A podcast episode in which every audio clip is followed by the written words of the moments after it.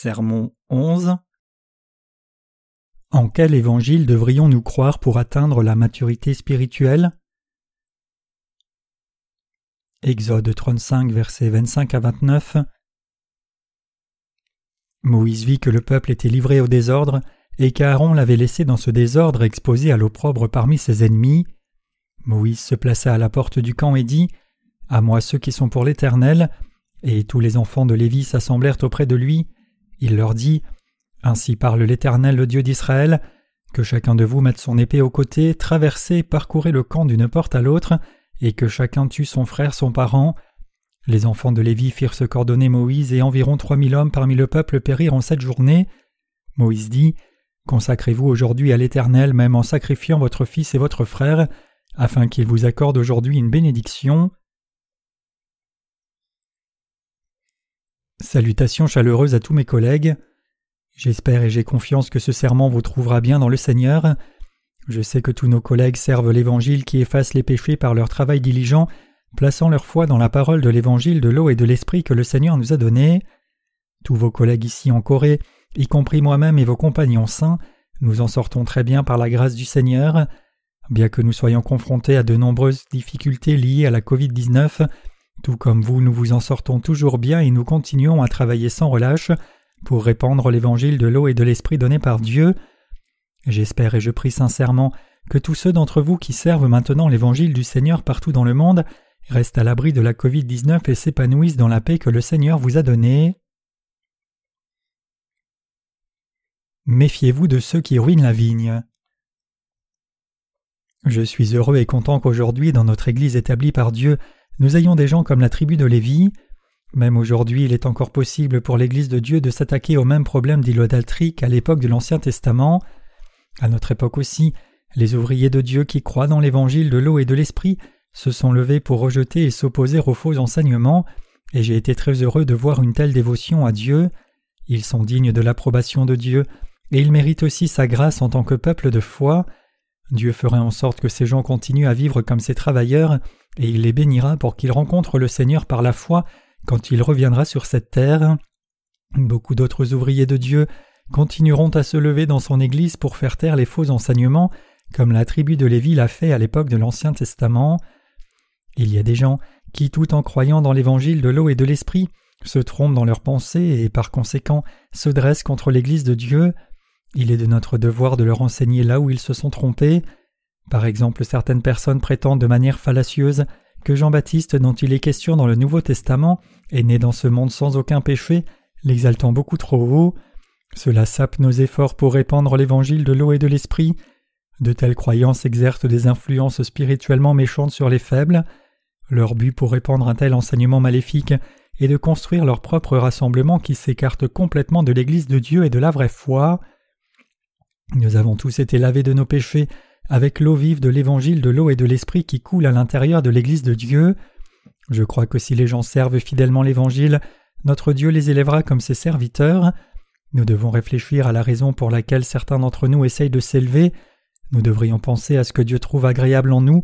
Nous devrions tous apprendre à être humbles et à nous abaisser devant Dieu. Pierre a dit dans la Bible De même, vous qui êtes jeunes, soyez soumis aux anciens, et tous dans vos rapports mutuels revêtez-vous d'humilité, car Dieu résiste aux orgueilleux, mais il fait grâce aux humbles.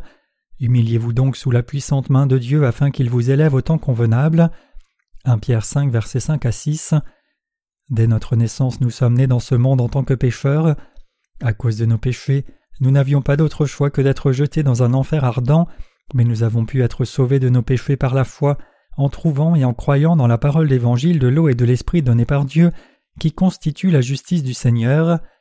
Si nous avons effectivement été sauvés de nos péchés, alors il n'y a personne dans ce monde qui a reçu de plus grandes bénédictions que celle-ci. Si nous avons trouvé, après être nés sur cette terre, l'évangile de l'eau et de l'esprit donné par Dieu, et que nous en venons à réaliser et à croire à la purification de nos péchés, alors cela signifie que nous avons été sauvés de tous nos péchés et que nous sommes devenus le propre peuple de Dieu, car nous avons maintenant été déplacés du royaume des ténèbres au royaume de Dieu. Voici une question que nous devons tous considérer. Y a-t-il quelqu'un dans ce monde qui ait reçu de plus grandes bénédictions de Dieu que nous? Je ne veux qu'aucun d'entre vous ne s'éloigne de la parole écrite de Dieu. C'est mon point de vue et ma conviction que vous êtes momentanément perdu dans vos propres pensées confuses et méchantes de la chair. Donc si vous êtes de ceux qui croient à tort que Jean-Baptiste est né dans ce monde sans aucun péché, je vous exhorte à mettre de côté de telles croyances, et à partir de maintenant à unir votre cœur et votre foi aux ouvriers de Dieu qui accomplissent son œuvre dans son Église. Je veux que vous profitiez tous aussi des nombreuses bénédictions de Dieu. Dans le Nouveau Testament, Jean-Baptiste est né sur cette terre en tant que fils du grand prêtre Zacharie. Puisqu'il est né de ses parents et que ses parents sont nés pécheurs eux-mêmes, il est clair que Jean-Baptiste est également né dans ce monde dans un état pécheur, tout comme ses parents. Tout comme la Bible le dit dans Romains 3 verset 10, il n'y a point de juste, pas même un seul. À part Jésus-Christ, il n'y a absolument personne dans ce monde qui soit né dans ce monde sans aucun péché. Par la grande providence de Dieu, tous les êtres humains sont conçus dans un état pécheur par leurs parents et nés dans ce monde comme pécheurs. Par conséquent, nous sommes aussi nés pécheurs aux yeux de Dieu dès notre naissance. Lorsque nous nous tournons vers le Nouveau Testament, nous voyons clairement que la mère de Jésus dans la chair, Marie, avait revêtu l'amour de Dieu. Marie a été utilisée comme instrument de Dieu, mais tout comme nous, elle est également née dans ce monde en tant que descendante de pécheurs. Marie aussi était une pécheresse comme nous, mais grâce à la providence spéciale de Dieu, elle a été utilisée comme un instrument pour concevoir et donner naissance à Jésus-Christ, le Sauveur de l'humanité selon la volonté de Dieu. En d'autres termes, Marie a été utilisée pour une partie de l'œuvre du salut, c'est-à-dire pour que Jésus-Christ vienne dans ce monde incarné dans la chair de l'humanité et lave les péchés par son baptême et son sang sur la croix. Tout comme nous, Marie aussi avait revêtu la grâce de Dieu pour être utilisée comme son instrument, et tout comme nous, Marie aussi n'était rien de plus que quelqu'un qui recevait la rémission des péchés en croyant au vrai salut de l'évangile de l'eau et de l'esprit accompli par le Seigneur. Marie et Jean-Baptiste sont tous donnés dans ce monde en tant que pécheurs comme nous, mais ils ont aussi revêtu l'amour spécial de Dieu. Que Marie ait revêtu la grâce de Dieu signifie qu'elle est née pour être utilisée comme un instrument pour accomplir sa providence spéciale de salut. C'est pourquoi Marie et nous en sommes venus à mettre en avant l'amour spécial du Dieu miséricordieux. Marie aussi était si reconnaissante d'être utilisée par Dieu qu'elle l'a remercié en disant Je suis la servante du Seigneur, qu'il me soit fait selon ta parole. Luc 1, verset 38. Par conséquent, nous devons tous nous soumettre aux enseignements des dirigeants devant nous et les suivre en croyant dans l'œuvre de Dieu manifestée à travers eux. C'est alors que nous pouvons éviter de nous tenir dans le rang de menteurs, recevoir et jouir des bénédictions de Dieu dans son Église, et lui consacrer le reste de notre vie en tant que ses précieux travailleurs, et c'est alors que nous pouvons nous assurer que nous ne nous égarons pas du bon chemin de la foi dans la parole de l'Évangile de l'eau et de l'Esprit. Ayant été délivrés de nos péchés en croyant dans la parole de l'évangile de l'eau et de l'esprit, nous devons nous unir à l'Église de Dieu, car cela est essentiel à la diffusion de l'évangile. Lorsque vous demeurez dans l'Église de Dieu avec les chefs spirituels élevés par lui, vous pouvez échapper à vos pensées erronées et méchantes de la chair et être utilisé comme instrument de Dieu.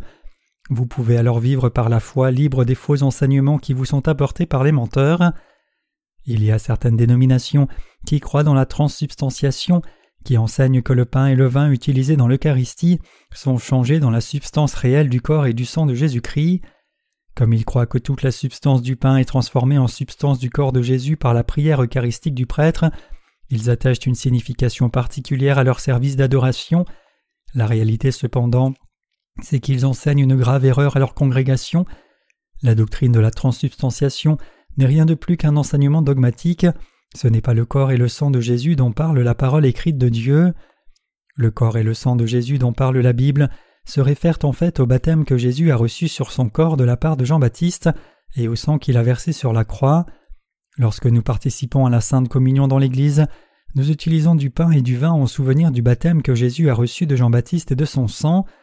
Le pain et le vin qui sont utilisés dans l'Eucharistie sont la parole de Dieu qui manifeste la vérité du baptême par lequel Jésus a accepté les péchés du monde sur son corps et son sang. En d'autres termes, nous utilisons le pain et le vin dans la Sainte Communion en souvenir et en affirmation de notre foi que lorsque Jésus-Christ a été baptisé par Jean-Baptiste, tous les péchés de ce monde ont été transmis à son corps sur sa tête. C'est la compréhension bibliquement saine du corps et du sang de Jésus.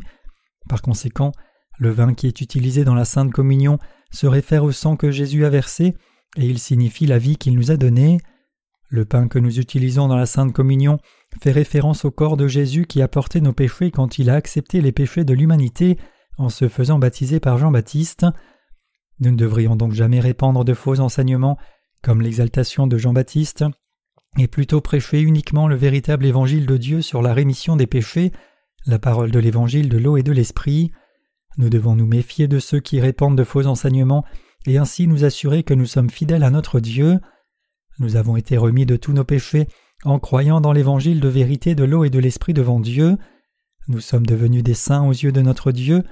Étant fidèles à Dieu, tout notre travail et notre dévotion devraient maintenant être consacrés à la sainteté de son Église et à la diffusion de l'évangile de l'eau et de l'esprit. Si l'un des croyants qui demeure dans l'Église de Dieu s'égare pour susciter l'inimitié de Dieu, nous avons tous le devoir de ramener ce saint sur le bon chemin. Tout comme il y a un ordre à tout, si certains de nos frères et sœurs devaient répandre des enseignements qui s'écartent de la parole de Dieu, les croyants dans l'évangile de l'eau et de l'esprit donné par Dieu doivent corriger leurs faux enseignements avec la parole de Dieu et les exhorter à y revenir. S'ils n'acceptent pas les avertissements des serviteurs de Dieu, alors le chef de l'Église de Dieu devrait les réprimander. S'ils ignorent encore l'enseignement de l'Église et insistent obstinément sur leur propre voie, alors nous devrions les laisser partir. Si malgré cela ils continuent à semer la confusion dans l'Église, c'est-à-dire s'ils continuent à répandre des enseignements erronés dans l'Église de Dieu, la Bible dit que nous devons les expulser du rassemblement de Dieu. La punition que Dieu a fixée pour de telles personnes est l'exclusion. Dieu nous dit de les éjecter afin qu'ils ne puissent plus habiter dans son Église. Il s'agit de s'assurer qu'ils ne transforment pas en pierre d'achoppement qui entrave le peuple de Dieu et son œuvre. Cependant, s'ils se rendent compte de leur erreur et veulent revenir, alors nous devrions leur pardonner et les accepter à nouveau dans notre giron. C'est parce que Dieu est heureux de protéger son Église et son peuple des menteurs. Notre foi doit mûrir pour le bénéfice de l'œuvre de Dieu. Tous ceux qui appartiennent à l'Église établie par Dieu à notre époque vivent en croyant dans la parole de l'Évangile de l'eau et de l'Esprit, et ils sont conduits par la direction de l'Église de Dieu. Ils sont fidèles à Dieu et à l'œuvre de diffusion de l'évangile de la purification des péchés, l'évangile de l'eau et de l'esprit. En d'autres termes, ils vivent pour le bien des âmes qui doivent être sauvées de leurs péchés aux yeux de Dieu. En ces temps de la fin, tous les membres de l'Église de Dieu doivent être éveillés, confiants dans la parole de l'évangile de l'eau et de l'esprit donné par Dieu. Ce n'est qu'alors que nous pourrons tous vivre par la foi et répandre l'évangile de la rémission des péchés à tous les pécheurs, ce qui est la volonté de Dieu pour l'humanité. Par notre foi dans la parole de l'évangile de l'eau et de l'esprit, nous devons tous arrêter ceux qui, s'étant faufilés dans l'Église de Dieu, essayent de s'attaquer au cœur de ses ouvriers. En fin de compte, ils formeront leur propre rassemblement s'ils ne peuvent pas obtenir leur cible. Nous avons le devoir de les guider vers Dieu. Nous savons que leur but ne réside pas dans l'annonce de l'évangile de l'eau et de l'esprit, car ce sont des trompeurs qui essayent d'empêcher les croyants qui croient dans la parole de l'évangile de l'eau et de l'esprit de se tenir sur la parole écrite de Dieu. Nous devons rester à l'écart d'eux.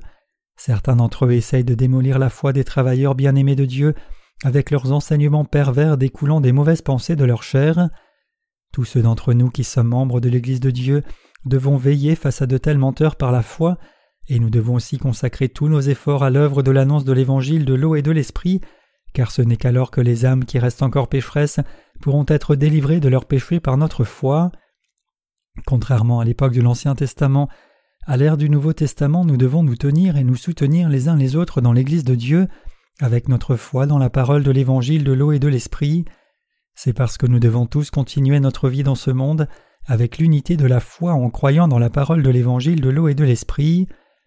Même si ce monde dans lequel nous vivons est mauvais, nous vivons dans la communauté du Saint-Esprit, l'Église où Dieu et l'Esprit agit. Nous vivons maintenant avec le propre peuple de Dieu. Nous sommes les habitants légitimes du royaume de Dieu. Le roi de l'Église de Dieu et de son royaume est notre Seigneur Jésus-Christ. En croyant dans la parole d'évangile de l'eau et de l'esprit, nous sommes tous devenus des soldats de Jésus-Christ. En croyant dans cette parole de Dieu qui nous a bénis pour naître de nouveau d'eau et d'esprit, nous sommes devenus le propre peuple de notre Seigneur Jésus-Christ. Nous devons demeurer dans l'Église de Dieu et vivre par la foi dans l'évangile de l'eau et de l'esprit écrit dans les deux testaments de la Bible, et en faisant confiance à la communion du Saint-Esprit qui travaille dans l'Église de Dieu. Grâce à notre foi dans l'évangile de l'eau et de l'esprit donné par Dieu, nous sommes tous devenus des gens de foi suivant la volonté de notre Seigneur. Par cette foi, nous devons répandre l'évangile de l'eau et de l'esprit dans le monde entier, comme commandé par notre Seigneur, vivre en lui faisant confiance jusqu'au jour où nous quitterons ce monde et jouir de la vie éternelle à travers lui. Pour ce faire, nous devons tous devenir un dans l'unité par notre foi dans la justice de Dieu, et nous ne devons jamais être lents à nous consacrer à Dieu pour révéler sa gloire. Le but de notre vie dans ce monde doit être de servir l'Évangile de Dieu qui a accompli la rémission des péchés, l'Évangile de l'eau et de l'Esprit. Nous devons nous efforcer d'être en harmonie les uns avec les autres par notre foi dans l'Évangile de l'eau et de l'Esprit, et nous devons vivre notre foi avec action de grâce pour révéler la gloire de Dieu sur toute la terre. En bref, nous devons vivre par la foi pour répandre la grâce de la rémission des péchés que notre Seigneur Jésus-Christ offre à l'humanité. La maturité de la foi est atteinte quand on vit pour l'annonce de l'évangile de l'eau et de l'esprit. Aujourd'hui, ceux qui obéissent à l'Église de Dieu et à ses commandements sont ceux qui sont en unité avec les dirigeants de l'Église et les saints qui croient dans l'évangile de l'eau et de l'esprit. Par notre foi dans la parole de l'évangile de l'eau et de l'esprit que le Seigneur nous a donné à tous, nous vivons dans l'obéissance à notre Seigneur dans l'unité. À l'heure actuelle, nul autre que nous ne sommes les travailleurs de Dieu. En tant qu'ouvriers de Dieu qui avons reçu la rémission des péchés en croyant dans la parole de l'évangile de l'eau et de l'esprit prononcée par Dieu, nous glorifions Dieu par notre vie dans ce monde horrible d'iniquité.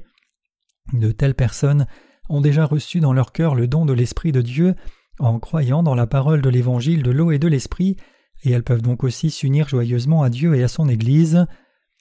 Vivant dans ces temps de la fin, votre cœur a-t-il la preuve de la foi témoignant que vous êtes devenu membre du peuple de Dieu par la foi dans la parole de l'eau et de l'Esprit de l'Évangile donné par Dieu? Nous avons été sauvés une fois pour toutes par notre foi dans la parole de l'Évangile de l'eau et de l'Esprit, et la parole écrite de Dieu et le Saint-Esprit témoignent que nous sommes maintenant devenus le propre peuple de Dieu. Et maintenant, nous avons tous été appelés à être les témoins qui prêchent l'évangile de Dieu, l'évangile de l'eau et de l'esprit. Par conséquent, il est tout à fait approprié pour nous de vivre le reste de notre vie en tant que tels témoins, unis par notre foi commune dans l'évangile de l'eau et de l'esprit. Notre Seigneur nous a maintenant confié l'accomplissement de l'œuvre de Dieu. Chargés par Dieu d'annoncer son évangile de l'eau et de l'esprit, nous devons consacrer notre vie à enseigner et à guider avec la parole de Dieu ceux qui n'ont pas foi dans la justice du Seigneur. Ce sont les prédécesseurs dans la foi qui vivent une telle vie, et donc ils ont le devoir de diriger les saints dont la foi est faible.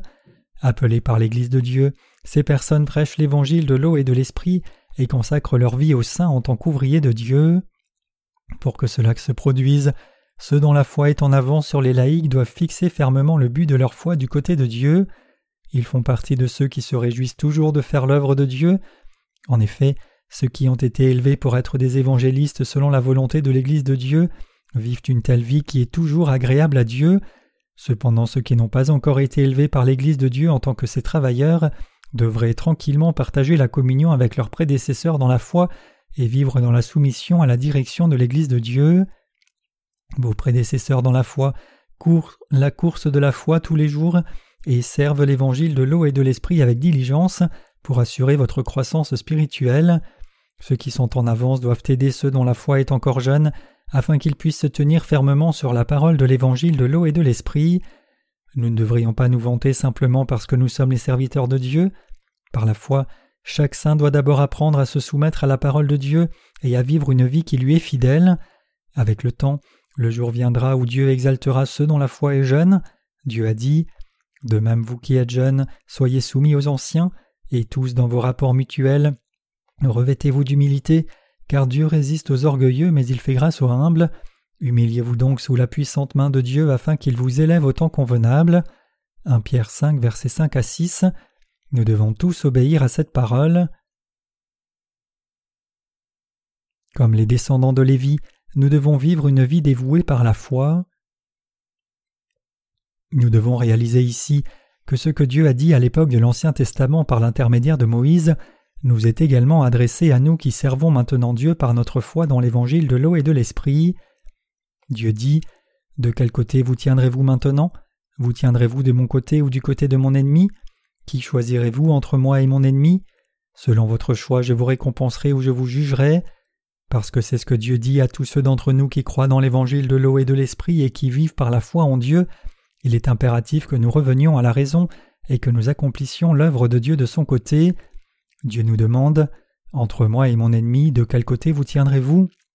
Nous devons être prêts à répondre à cette question avec la bonne réponse devant Dieu. Non seulement nous devons donner la bonne réponse à Dieu, mais notre vie doit être conforme à la vie de foi que notre Dieu veut que nous vivions. Dieu sera alors très heureux de nous et travaillera puissamment à travers nous. Nous pouvons donc vivre la vie de foi la plus glorieuse en présence de notre Dieu. Tout en continuant notre vie dans ce monde, nous devons nous asseoir dans l'endroit de foi le plus approprié et glorifier notre Dieu par notre foi dans la parole de notre Seigneur. Si nous servons maintenant notre Seigneur et le peuple de Dieu avec sa parole, notre Dieu nous félicitera pour notre fidélité et nous accordera toutes les bénédictions du ciel. Cela se produira certainement si nous pouvons montrer la vie de foi qui plaît vraiment au Seigneur, à tous ceux qui, en suivant nos traces, doivent servir son évangile de l'eau et de l'esprit. Sauf lorsque nous dormons, nous passons chaque heure de la journée à servir l'évangile de l'eau et de l'esprit du Seigneur. Nous aspirons à suivre encore plus la parole de Dieu et à vivre notre foi avec la plénitude de l'esprit qui plaît au Seigneur. Si nous servons tous l'évangile de l'eau et de l'esprit à partir du lieu de foi qui plaît à Dieu pour le bien des autres âmes, notre Dieu sera réjoui. Nous recevrons alors les plus grandes bénédictions de notre Dieu dans ce monde et dans le royaume des cieux. Si nous servons l'évangile de l'eau et de l'esprit du lieu de foi qui plaît à Dieu, personne d'autre que nous ne recevront de telles bénédictions étonnantes de Dieu. Notre Dieu sera réjoui par nous si nous portons les fruits de la foi à son plaisir où nous nous trouvons. Il cherchera ceux qui, sur cette terre, vivent par la foi dans sa parole écrite. Sans aucun doute, notre Dieu aimera des gens de foi comme vous et moi, et il sera extrêmement réjoui par nous. Nous sommes tous les travailleurs de la foi qui construisent le royaume de Dieu. Pour édifier le royaume de Dieu et délivrer les pécheurs de tous leurs péchés, nous travaillons maintenant dur par notre foi dans l'évangile de l'eau et de l'esprit. Nous devons suivre la volonté de Dieu ensemble, et nous devons tous être aussi en unité avec les membres de l'Église de Dieu qui partagent la communion de foi. Si nous voulons vraiment vivre la vie de foi qui plaît à Dieu, alors en vérité nous devons non seulement avoir foi dans la parole de Dieu que son Église prêche, mais nous devons aussi suivre la direction de nos dirigeants de l'Église et nous soumettre à eux. Que se passerait-il si nous vivions sans unir notre foi à la foi des dirigeants de l'Église qui nous guident?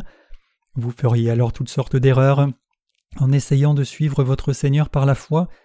Si vous n'êtes pas unis à vos dirigeants de l'Église par la foi, votre vie de foi se heurtera à de nombreuses difficultés.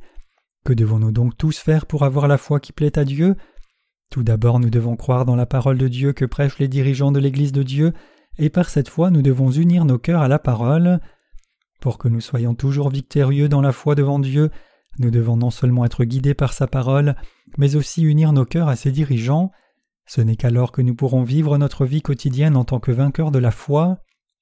Pour vivre dans ce monde en obéissant à la parole de Dieu et en faisant confiance au chef de la foi devant nous, nous devons être conduits par l'Église de Dieu. C'est alors que nous pouvons devenir les vrais travailleurs de la foi. Si nous courons vers le but de la foi pour répandre l'évangile de l'eau et de l'esprit donné par Dieu, nous atteindrons ce but par la foi sans faute. Le Seigneur nous a tous chargés de marcher sur le chemin des témoins et nous devons suivre nos dirigeants en ne croyant qu'en la parole de l'évangile de l'eau et de l'esprit, la parole de Dieu. Une telle vie de foi cependant n'est pas sans problème.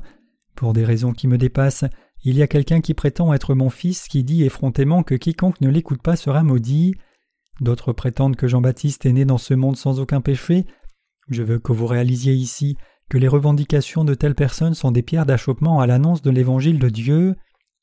Ceux qui croient que Jean-Baptiste qui a baptisé Jésus est né dans ce monde dans un état sans péché, disent de telles choses parce qu'ils ne pensent à la parole de Dieu que comme un instrument de leur cupidité, et finalement ils sont tombés dans une grave erreur de s'écarter de la parole de Dieu.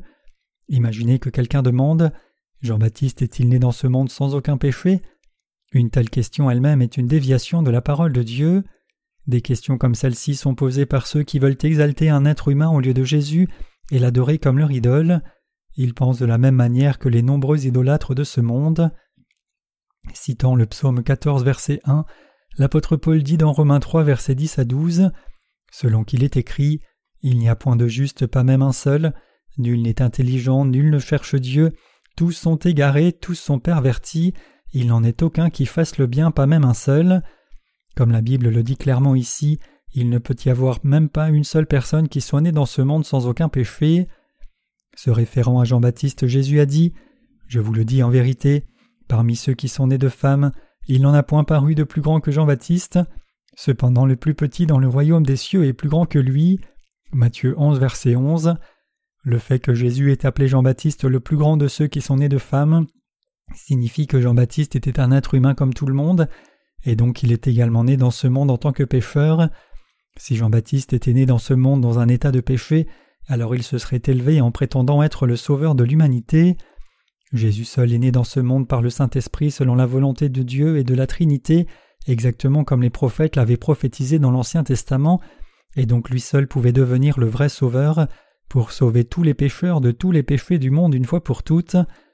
C'est parce que seul Jésus était Dieu lui-même bien avant la naissance dans ce monde.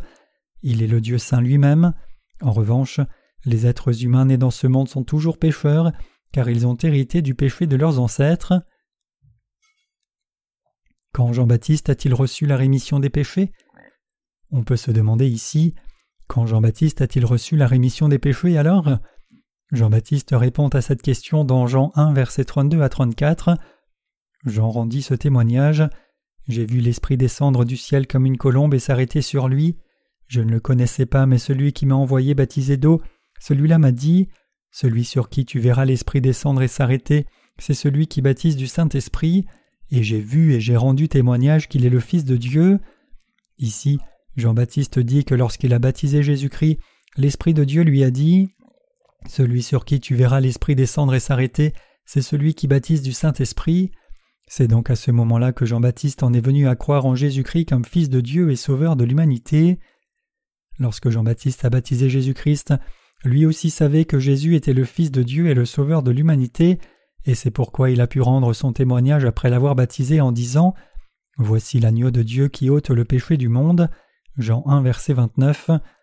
Parce que Jean-Baptiste croyait que Jésus était le Fils de Dieu, il pouvait aussi croire qu'il était le Sauveur de ce monde. C'est parce que Jean-Baptiste avait été élevé pour être le représentant de l'humanité qu'il pouvait baptiser Jésus pour accomplir son devoir. Jean-Baptiste a donc dit que lorsqu'il baptisait Jésus, il pouvait réaliser à partir de l'instruction du Saint-Esprit que Jésus était le Fils de Dieu, c'est-à-dire qu'il était le Sauveur de l'humanité. C'est donc à ce moment que Jean-Baptiste pouvait aussi recevoir la rémission des péchés par sa foi en Jésus-Christ comme Sauveur. Lorsque Jean-Baptiste a baptisé Jésus, il a accompli son devoir de représentant de l'humanité, et parce qu'il croyait aussi que Jésus baptisé était son Sauveur, il pouvait être sauvé de tous ses péchés. Par conséquent, mes chers frères et sœurs, si jamais vous rencontrez quelqu'un qui prétend que Jean-Baptiste est né dans ce monde sans aucun péché, vous devez réaliser qu'une telle affirmation est une erreur inventée découlant de ses mauvaises pensées. Vous devez comprendre que de telles mauvaises pensées ne sont rien de plus que des mensonges absurdes destinés à satisfaire sa propre avidité de la chair. Je vous dis cela pour vous éviter de tomber dans vos propres pensées seulement pour pécher et propager la méchanceté.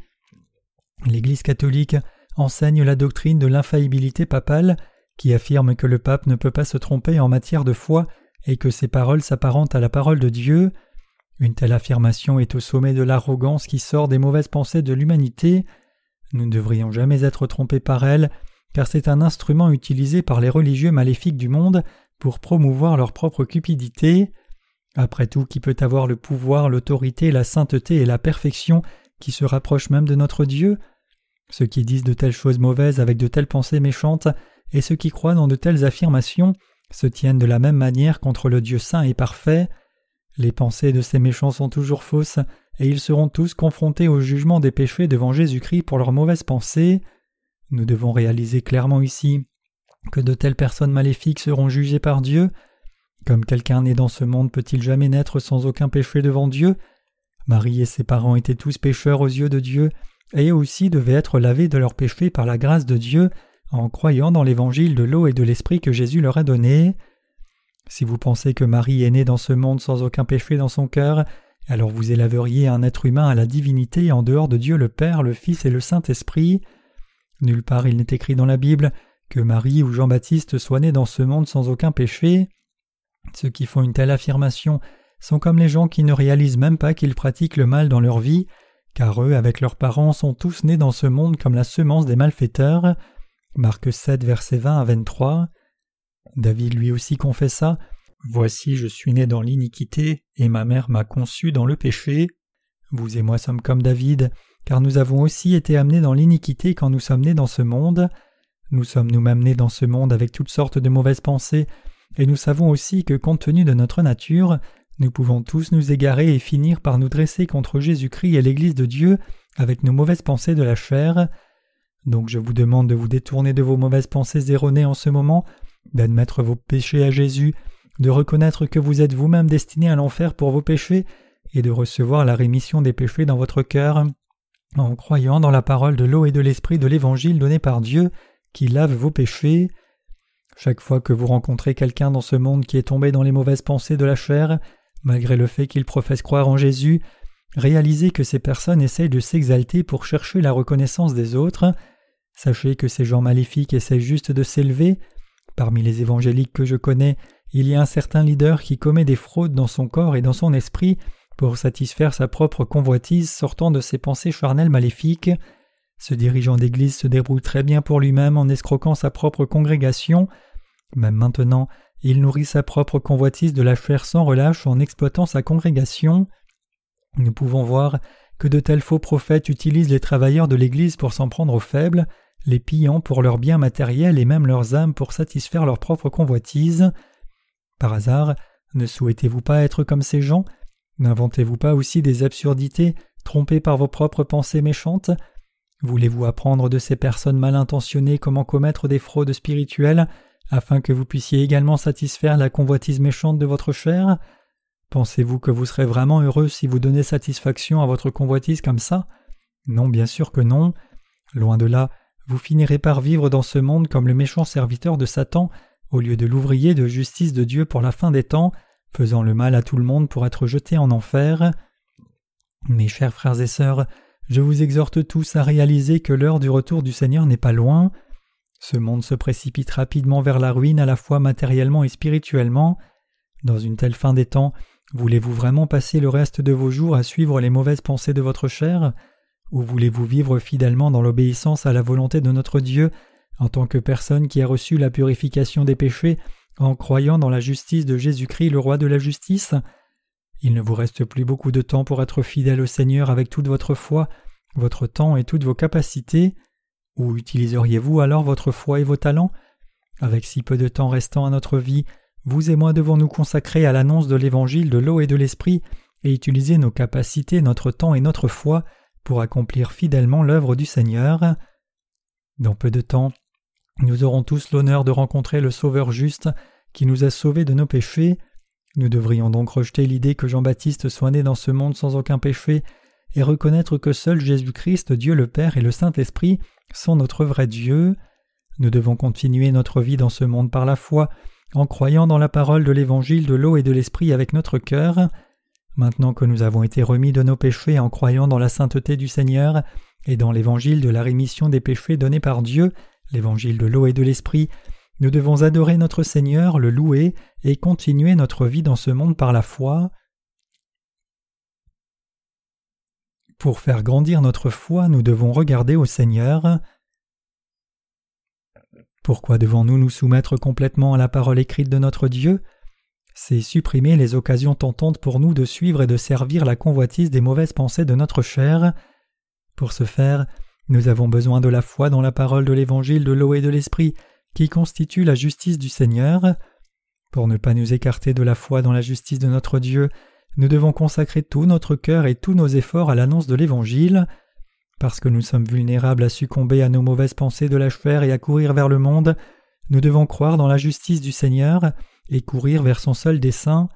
Nous ne devrions jamais suivre les mauvaises pensées de notre chair. Nous devons tous au contraire suivre la volonté du Seigneur en tant que personne de foi qui écoute la parole écrite de Dieu et y croit docilement. C'est parce que le Saint-Esprit se réjouit et que nos cœurs ne peuvent être en paix que si nous continuons notre vie dans ce monde par la foi qui plaît à Dieu. L'apôtre Paul lui aussi a dit que la chair combat contre l'esprit et l'esprit contre la chair. En effet, parce que nos vies sont aussi tirées à la fois par le désir de l'esprit et par la convoitise de la chair, nous vivons chaque jour sur un champ de bataille spirituelle, faisant la guerre pour prêcher l'Évangile au Seigneur. Par conséquent, si nous suivons les mauvaises pensées de notre chair, il est inévitable pour nous d'attirer l'inimitié de notre Seigneur dans nos vies. Les mauvaises pensées de notre chair nous poussent, nous les croyants dans la parole de l'Évangile de l'eau et de l'Esprit, à marcher dans la direction opposée à la volonté de Dieu. C'est précisément pourquoi nous devons vivre conformément au dessein du Seigneur, en reconnaissant que nos propres pensées sont toujours mauvaises aux yeux de Dieu. Et vous alors? Savez-vous et admettez-vous que vos pensées charnelles dans votre vie quotidienne sont si mauvaises? Il n'y a pas beaucoup de gens qui vivent avec cette prise de conscience que leurs propres pensées sont toujours mauvaises. C'est parce que même ceux qui croient dans la vérité de l'évangile de l'eau et de l'esprit ne sont pas pleinement conscients du fait que leurs pensées de la chair sont toujours mauvaises. C'est à cause de cette ignorance que même les croyants dans l'évangile de l'eau et de l'esprit, trompés par leurs propres mauvaises pensées de la chair, finissent par pratiquer la méchanceté tout en continuant leur vie dans ce monde. Nous pouvons voir cela se produire avec certains membres de l'Église faisant des affirmations infondées. Lorsque nous regardons dans le cœur de ceux qui causent la division et le conflit entre nous, nous pouvons voir que leur vie dans ce monde ne fait que suivre leurs propres mauvaises pensées de la chair, plutôt que d'être consacrées à l'annonce de l'évangile de l'eau et de l'esprit. De telles personnes qui suivent et préconisent leurs propres mauvaises pensées peuvent-elles contribuer à l'annonce de l'évangile de l'eau et de l'esprit? Non, bien sûr que non. Suivre les mauvaises pensées de la chair n'apporte absolument aucun avantage à l'œuvre juste de Dieu qui sauve les pécheurs de leurs péchés. Les enseignements avancés par ces gens ne sont rien de plus que leurs propres mauvaises pensées de la chair, destinées à n'élever qu'eux-mêmes. Leurs paroles ne valent rien pour suivre le vrai Dieu. Imaginons un instant que ces frères établissent leur propre organisation missionnaire. Qui se joindrait à cette organisation et qui serait fidèle à leurs enseignements Nous ne le ferons certainement pas. À la vie et à la mort, nous ne devons être fidèles qu'à Jésus-Christ qui nous a délivrés des péchés de ce monde et à l'annonce de l'évangile de l'eau et de l'esprit. Comme notre Seigneur nous a amenés vers le royaume du Fils de Dieu, nous devons lui être fidèles à lui seul, et nous devons gagner la course de la foi en faisant confiance à la parole de notre Seigneur. Nos frères erronés doivent donc se détourner de leurs mauvaises pensées de la chair et croire dans la parole de l'évangile de l'eau et de l'esprit. Nous avançons maintenant vers la volonté de Dieu, consacrant tous nos cœurs et toutes nos forces à l'annonce de l'évangile de l'eau et de l'esprit. Lorsque nous courons vers le but de la prédication de l'évangile de l'eau et de l'esprit avec chaque once de notre force comme ceci, nous ne succombons pas à nos mauvaises pensées méchantes. Nous pouvons alors aussi nous battre et triompher de nos mauvaises pensées. C'est en nous accrochant à la parole de Dieu que nous pouvons gagner cette bataille contre nos mauvaises pensées qui cherchent à nous transformer en ennemis de Dieu. C'est grâce à notre foi dans la parole écrite de Dieu que nous pouvons sortir triomphants en tant que vainqueurs spirituels. Grâce à cette foi dans la parole de l'eau et de l'esprit de l'évangile de notre Seigneur, nous pouvons tous vivre la vie de foi qui lutte contre nos propres mauvaises pensées de la chair. Pour que nous puissions vivre le genre de vie qui est toujours victorieuse en croyant dans la parole de Dieu, nous devons découvrir la volonté de notre Seigneur à partir de la parole de Dieu, et nous devons aussi avoir confiance dans cette volonté. Nous courons tous maintenant vers le but de la foi que le Seigneur nous a donné, le royaume des cieux. Tout comme notre Seigneur nous l'a commandé, nous devons mettre de côté nos mauvaises pensées de la chair, et nous devons courir vers notre Seigneur et lui être fidèles dans le seul but de prêcher l'évangile de l'eau et de l'esprit. Nous sommes les soldats de la foi qui croient dans la justice de Jésus-Christ notre Sauveur. En conséquence, nous devons admettre notre propre méchanceté. Pour nous tous qui avons une telle foi, notre Seigneur nous habillera de la gloire de Dieu et nous utilisera comme ses instruments. Jésus-Christ se prépare à nous donner les bénédictions de Dieu, à nous tous qui admettons entièrement la méchanceté de nos pensées charnelles par la foi et suivons le Seigneur en ne croyant qu'en l'évangile de l'eau et de l'esprit donné par Dieu. Dieu se réjouit de nous voir écarter nos mauvaises pensées de nos vies par la foi. Si nous renonçons à nous-mêmes et vivons en croyant dans sa parole, Dieu nous embrassera dans ses bras et nous gardera comme les vainqueurs de la foi même en ces mauvais moments. Nous devons donc admettre les mauvaises pensées de la chair et vivre la vie spirituelle que Dieu veut que nous vivions en croyant dans la parole de l'évangile de l'eau et de l'esprit seul. Puisque nos mauvaises pensées sont très éloignées de la vie qui plaît à Dieu, nous devons lutter contre elles par la foi. Ne vivons plus selon la convoitise de la chair, nous devons maintenant vivre notre foi pour le Seigneur, afin que Dieu puisse effectivement se réjouir de cette foi qui est la nôtre. Nous devons crucifier nos mauvaises pensées et nos désirs mondains avec Jésus-Christ. Nos passions et notre convoitise ont été crucifiées avec le Seigneur, car nous croyons dans l'œuvre juste que Jésus-Christ a accomplie pour effacer nos péchés, c'est-à-dire que nous croyons que Jésus a été crucifié en assumant tous les péchés de ce monde qu'il a portés une fois pour toutes en se faisant baptiser par Jean-Baptiste. Nous avons tous été crucifiés avec Jésus-Christ en union par la foi. Croyant toujours dans cette vérité que le Seigneur nous a délivrés des péchés du monde une fois pour toutes par son eau et son sang, nous devons mourir avec Jésus-Christ et continuer notre vie dans ce monde avec Jésus-Christ. Par notre foi dans la justice du Seigneur, nous devons vaincre les mauvaises pensées qui sortent de nos esprits charnels, et nous devons courir la course de la foi dans nos vies. Par l'évangile de l'eau et de l'esprit que le Seigneur nous a donné, nous avons reçu la rémission des péchés par la foi.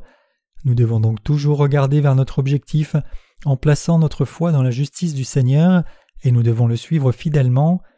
Lorsque nous suivons Jésus-Christ par la foi, notre Sauveur qui nous a délivrés des péchés de ce monde une fois pour toutes par l'eau et le sang, nous savons que notre Seigneur nous protégera et se réjouira à notre sujet.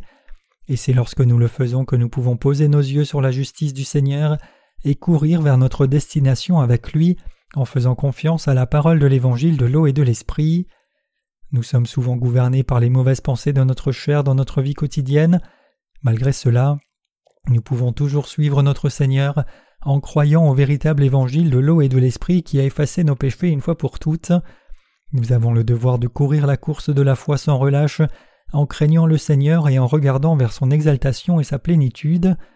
Bien sûr, ce genre de foi ne jaillit pas du jour au lendemain, et une telle croissance de la foi ne se réalise pas en un jour. Pour que cela se produise, nous devons apprendre à avoir la vraie foi dans la parole de l'évangile de l'eau et de l'esprit auprès de nos prédécesseurs de la foi. Une telle foi jaillit lorsque nous faisons confiance à la parole de Dieu, à la parole de l'évangile de l'eau et de l'esprit, et c'est quand nous courons vers la volonté du Seigneur chaque jour que la foi jaillit pour que nous puissions endurer la persécution. Nous pouvons être conduits par notre Seigneur lorsque nous avons foi dans la parole de l'évangile de l'eau et de l'esprit qu'il nous a donné. C'est pourquoi nous ne devons pas suivre les mauvaises pensées de notre chair. En tant que ceux qui croient et suivent l'évangile de l'eau et de l'esprit, si jamais nous souillons nos cœurs avec la méchanceté de notre chair, nous devons confesser nos péchés par la foi dans la parole de l'évangile de l'eau et de l'esprit, confiant que notre Seigneur a également effacé tous ses péchés, et nous devons regarder vers lui en croyant dans sa justice avec notre cœur, et nous devons réaliser que nous avons été guéris, car nous croyons dans la vérité que le Seigneur a déjà lavé et effacé tous nos péchés avec l'évangile de l'eau et de l'esprit. En regardant toujours vers l'œuvre juste d'expiation de notre Seigneur, nous devons le suivre par la foi et vivre par la foi, ce n'est qu'alors que nous pourrons être victorieux. Avec notre foi dans la parole de l'évangile de l'eau et de l'esprit donné par Dieu, nous pouvons toujours purifier nos cœurs chaque fois qu'ils sont souillés par nos transgressions. Il est indispensable pour nous de réaliser et de croire en ce fait indéniable. C'est alors que tous ceux d'entre nous qui croient et suivent le Seigneur peuvent émerger comme les vrais vainqueurs de la foi pour transformer ce monde. Nous pouvons tous plaire à notre Seigneur avec notre foi dans la parole de l'évangile de l'eau et de l'esprit donné par Dieu, n'est-ce pas le cas?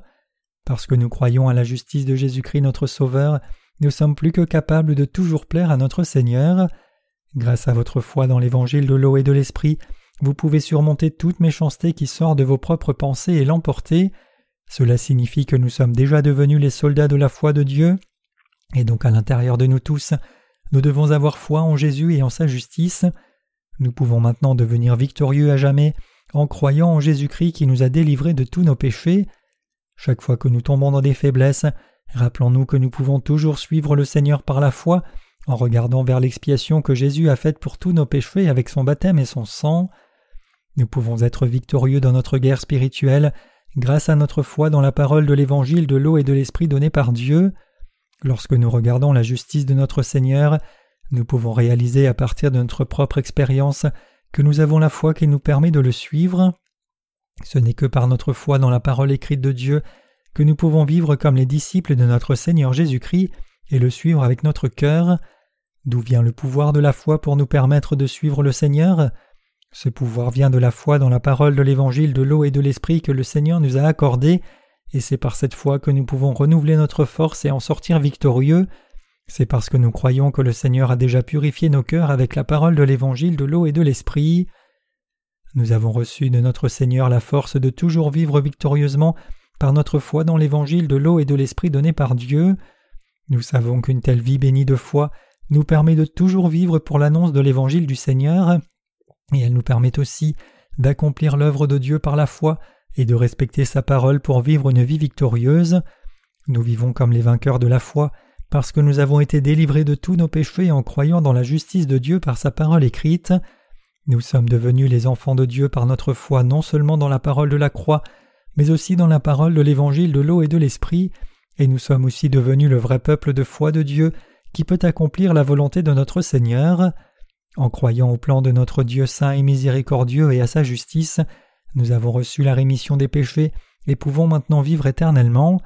Même en ce moment même, nous croyons dans la parole écrite de Dieu, et grâce à cette foi nous pouvons servir notre Seigneur et vivre toujours avec lui.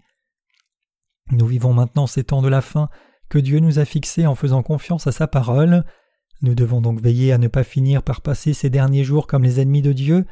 Pour ce faire, nous devons nous accrocher inébranlablement à la parole juste du Seigneur et participer à la gloire de Dieu.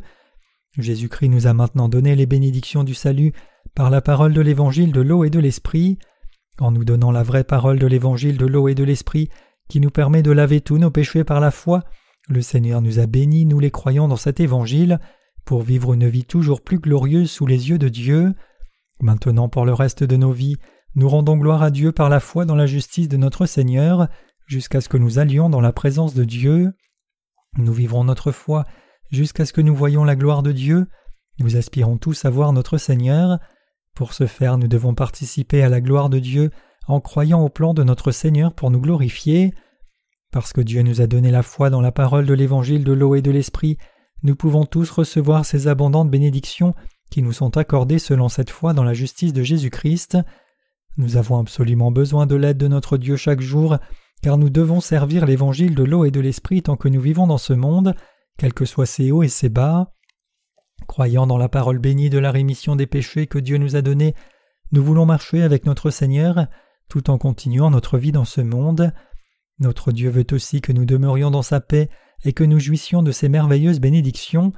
Le Seigneur veut que nous vivions en ayant confiance à son amour. À quel point notre Dieu serait-il réjoui si nous vivions maintenant la vie de foi qui lui plaît en croyant dans la parole de l'évangile de l'eau et de l'esprit il est absolument indispensable pour nous de vivre en faisant toujours confiance à la justice de notre Dieu jusqu'à ce que nous atteignions la destination finale de la foi, et la foi qui plaît à Dieu doit être ce qui définit nos vies. Pour apporter de la joie à notre Seigneur, nous devons nous accrocher fermement à la parole de l'évangile de l'eau et de l'esprit, l'évangile de la rémission des péchés. Pour y parvenir, nous devons avoir la foi qui plaît à notre Dieu à chaque instant de notre vie dans ce monde. Notre Dieu veut bénir votre foi et la mienne maintenant. Il nous a bénis, vous et moi, avec la parole de l'évangile de l'eau et de l'esprit, et nous devons le rendre gloire en plaçant notre foi dans cette parole.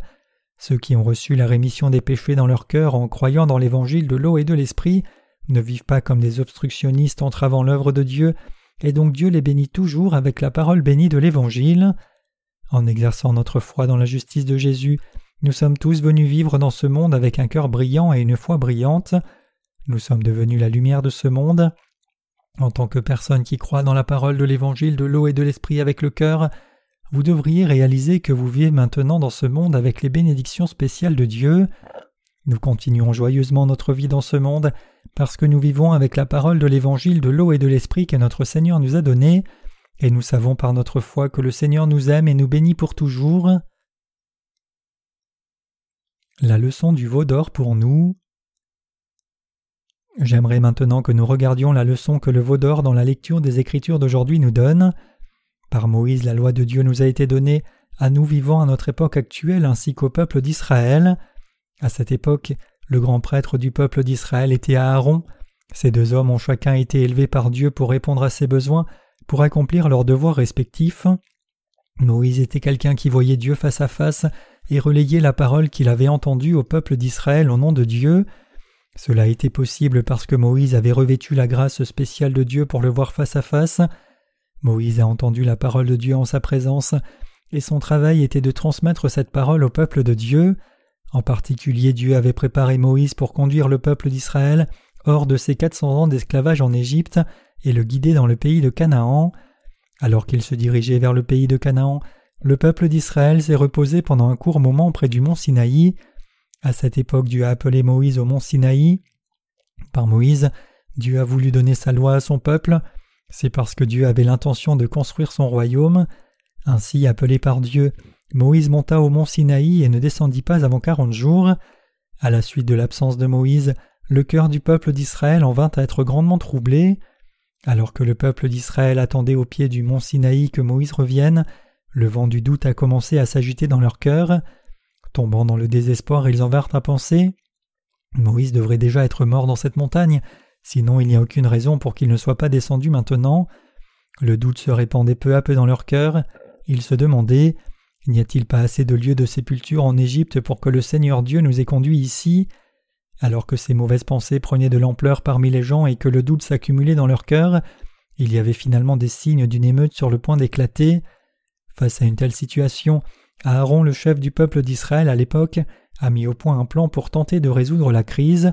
Cela impliquait de fabriquer un veau d'or. Aaron était confronté à une situation désastreuse, comme le calme avant la tempête, et dans sa tentative de résoudre la crise, il a dit au peuple d'Israël Apportez-moi votre or. Le peuple d'Israël lui a alors donné l'or qu'il avait apporté avec lui quand il a quitté l'Égypte, et Aaron l'a jeté dans le feu. Il a ensuite façonné l'or fondu en un veau d'or et l'a présenté au peuple d'Israël. Voyant le veau d'or moulé, les Israélites se sont inclinés devant lui et ont commencé à l'adorer comme leur Dieu. Ils ont commencé à danser autour du veau d'or dans la joie. Convaincus que ce veau d'or était le Dieu qui les avait conduits hors d'Égypte, le peuple d'Israël organisa un festin pour lui. Ils ont organisé une fête sauvage, dansant et bondissant autour du veau d'or. Leur fête a dû être la plus grande fête jamais organisée dans le désert vers le mont Sinaï depuis sa création.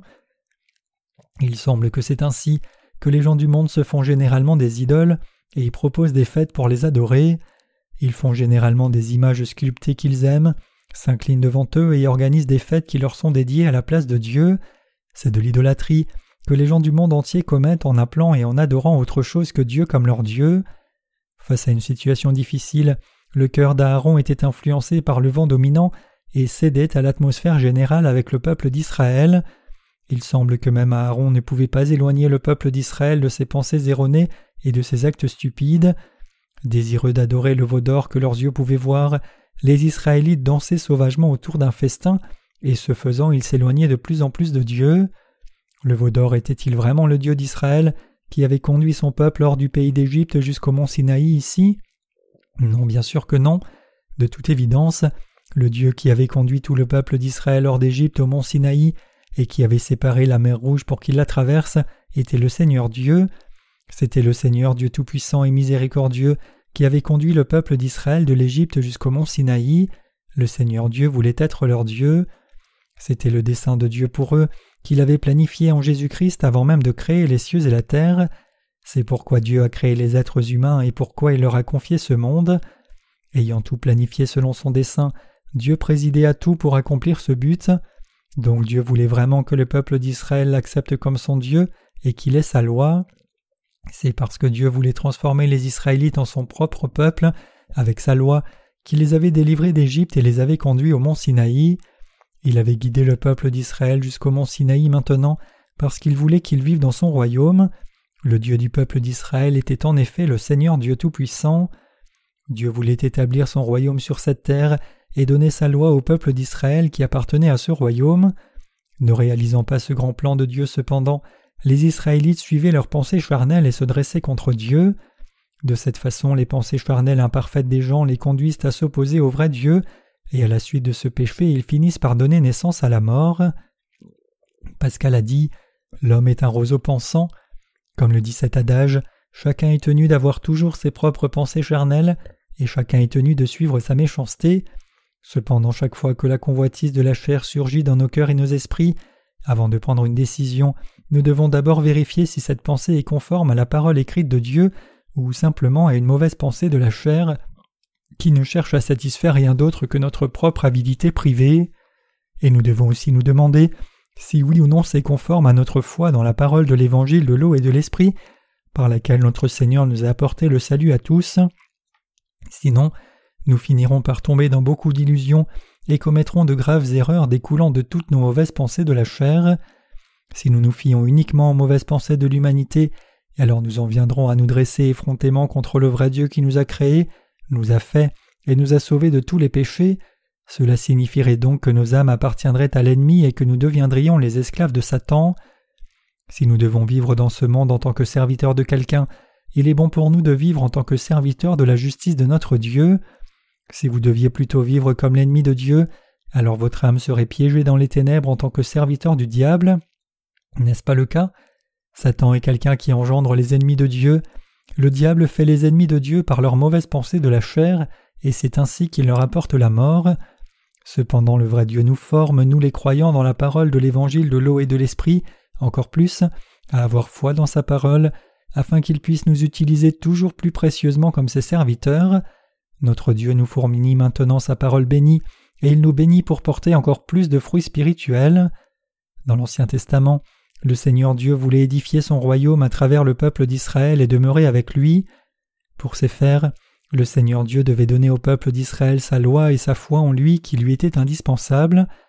Ainsi Dieu devait enseigner à son peuple pourquoi il avait besoin de la primauté de droit, et il devait élever son serviteur Moïse pour eux. Pour établir le grand et beau royaume de Dieu pour le peuple d'Israël, il a établi sa loi et a élevé son serviteur pour eux, et Dieu a béni son peuple avec la fertilité et l'abondance, afin qu'il puisse multiplier énormément. Ainsi Dieu avait un grand plan de bénédiction pour le peuple d'Israël, afin qu'il puisse édifier son royaume. Même pour qu'une nation laïque soit construite dans ce monde, il doit d'abord y avoir des gens pour constituer cette nation, il doit y avoir un dirigeant pour les gouverner, et il doit aussi y avoir des lois par lesquelles le peuple doit être gouverné. Tout comme une nation laïque a besoin de tels éléments constitutifs, la nation d'Israël avait également besoin des mêmes éléments constitutifs pour construire le royaume de Dieu. Premièrement, le royaume de Dieu avait besoin de son peuple, il avait aussi besoin de son roi, et il avait besoin des lois pour le gouverner. Ce n'est qu'alors que ce royaume pourrait vraiment être appelé le royaume de Dieu. Si le royaume de Dieu dans l'Ancien Testament était la nation d'Israël, alors le vrai roi de cette nation était le Seigneur Dieu, et cette nation gouvernée par le Seigneur Dieu devait avoir le peuple de Dieu, et elle devait avoir des lois pour les gouverner. Le Seigneur Dieu était le vrai roi de la nation d'Israël, et il était le vrai Dieu de son peuple. En tant que Dieu de tout le peuple d'Israël, il était tout à fait approprié que le Seigneur Dieu reçoive tout honneur et toute gloire de leur part. À l'époque actuelle aussi, cette vérité fournit une leçon absolument indispensable pour nous les croyants dans l'évangile de l'eau et de l'esprit.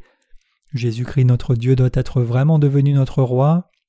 Vivant à l'ère du Nouveau Testament, nous avons le Saint-Esprit qui demeure dans nos cœurs comme notre Dieu, et le Saint-Esprit règne maintenant sur nous en tant que notre roi, avec Jésus-Christ et son Père. Par conséquent, il doit maintenant y avoir la loi de l'Esprit dans nos cœurs, en tant que croyants dans l'évangile de l'eau et de l'Esprit, et nous devons aussi réaliser par la foi que nous sommes devenus le peuple de Dieu.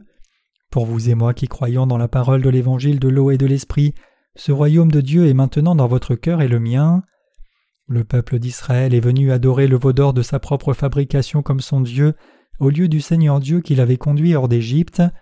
Il était intenable pour le peuple d'Israël, après avoir commis une telle offense contre Dieu, de continuer à vivre avec sa bénédiction et sa protection, parce qu'ils ne savaient pas comment arrêter de commettre le péché d'idolâtrie et de se dresser contre Dieu, Dieu a cherché à mettre un terme à leur comportement avec sa colère. Cette colère de Dieu a suffi à mettre fin à leur transgression. Ainsi, le peuple d'Israël aurait dû réaliser à quel point c'était une merveilleuse bénédiction que Dieu soit devenu leur Dieu, et ils auraient dû le remercier pour cela. Dieu a cherché à établir son royaume en donnant aux Israélites sa loi, mais ils n'en voulaient pas et cela signifiait des problèmes. Même si le peuple d'Israël avait absolument besoin de Dieu à ses côtés, il lui manquait seulement une telle connaissance et une telle foi. Ne réalisant pas que le Seigneur Dieu était leur roi, le peuple d'Israël rejeta toute sa grâce, et par conséquent il ne pouvait recevoir les bénédictions de Dieu que s'il se repentait. Une telle transgression était déjà la deuxième transgression. La première transgression a été le péché commis dans le jardin d'Éden créé par Dieu. Quand Dieu créa les cieux et la terre et les êtres humains, il leur permit de vivre dans le jardin d'Éden. Dans ce jardin, Dieu leur a aussi permis de manger de tous les arbres, à l'exception de l'arbre de la connaissance du bien et du mal. Tentés par le serpent cependant, Adam et Ève ont commis le péché de ne pas croire dans la parole de Dieu. Ne croyant pas à la parole de Dieu, ils ont péché en mangeant le fruit de l'arbre de la connaissance du bien et du mal. La transgression qu'ils ont commise à ce moment-là était le péché d'abandonner Dieu et de se dresser contre lui avec Satan, croyant dans sa parole à la place. Parce qu'ils ne croyaient pas dans la parole de Dieu, ils se sont rangés du côté de son ennemi en se dressant contre lui, et c'était leur premier péché. La deuxième transgression pour le peuple d'Israël est le péché de remplacer par le veau d'or le Dieu qui l'avait conduit hors d'Égypte vers le mont Sinaï. Même si Dieu était déjà devenu le Dieu d'Israël, ils l'ont trahi en le rejetant et en odorant cette idole à la place. Ils ont fini par remplacer le Seigneur Dieu par le veau d'or. En conséquence, ils se sont bêtement opposés à leur propre Dieu. Parce qu'ils ne reconnaissaient pas le Seigneur Dieu comme leur Dieu, ils ont fait face à d'innombrables souffrances et malédictions dans ce monde pour se pécher de ne pas reconnaître leur Dieu. Qu'est-ce qui a poussé le peuple d'Israël à faire ce qu'il a fait? Était-ce parce que Dieu ne le traitait pas bien d'une manière ou d'une autre? Si ce n'est pas le cas, est-ce parce que Dieu ne leur a pas fourni la nourriture qu'ils aimaient? Si ce n'est ni l'un ni l'autre, est-ce parce que Dieu ne les a pas protégés des mains de leurs ennemis?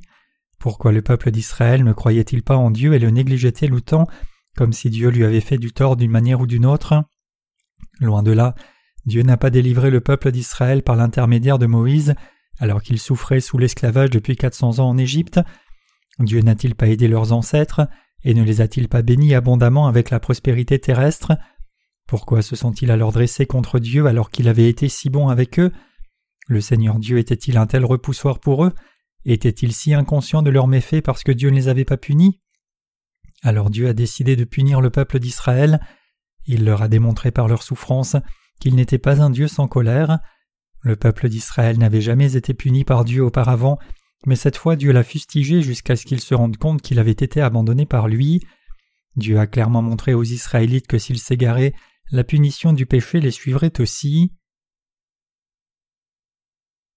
Vous devez reconnaître Jésus-Christ comme votre Dieu. Vous vivez maintenant à l'ère du Nouveau Testament, mais vous devez aussi montrer votre crainte de Dieu en reconnaissant Jésus-Christ comme votre Dieu et en croyant en lui. Ce n'est qu'alors que vous pourrez vivre par la foi dans la parole de Dieu, car quelqu'un qui est devenu l'un des siens devrait vivre et recevoir ses bénédictions tout en continuant la vie dans ce monde et demeurer dans l'Église de Dieu. Votre relation avec Jésus-Christ ne devrait jamais être en difficulté. Je vous exhorte à construire une relation forte avec Jésus-Christ afin que vous puissiez recevoir dans votre cœur la rémission des péchés qu'il offre et jouir de sa paix et de ses bénédictions dans votre vie. Jésus-Christ est le Messie et Dieu lui-même. Pourquoi alors le peuple d'Israël a-t-il refusé de croire en Jésus pour le rejeter et se dresser autant contre lui? Pourquoi ignore-t-il tant Jésus-Christ même maintenant, comme s'il n'était pas leur Dieu Messie?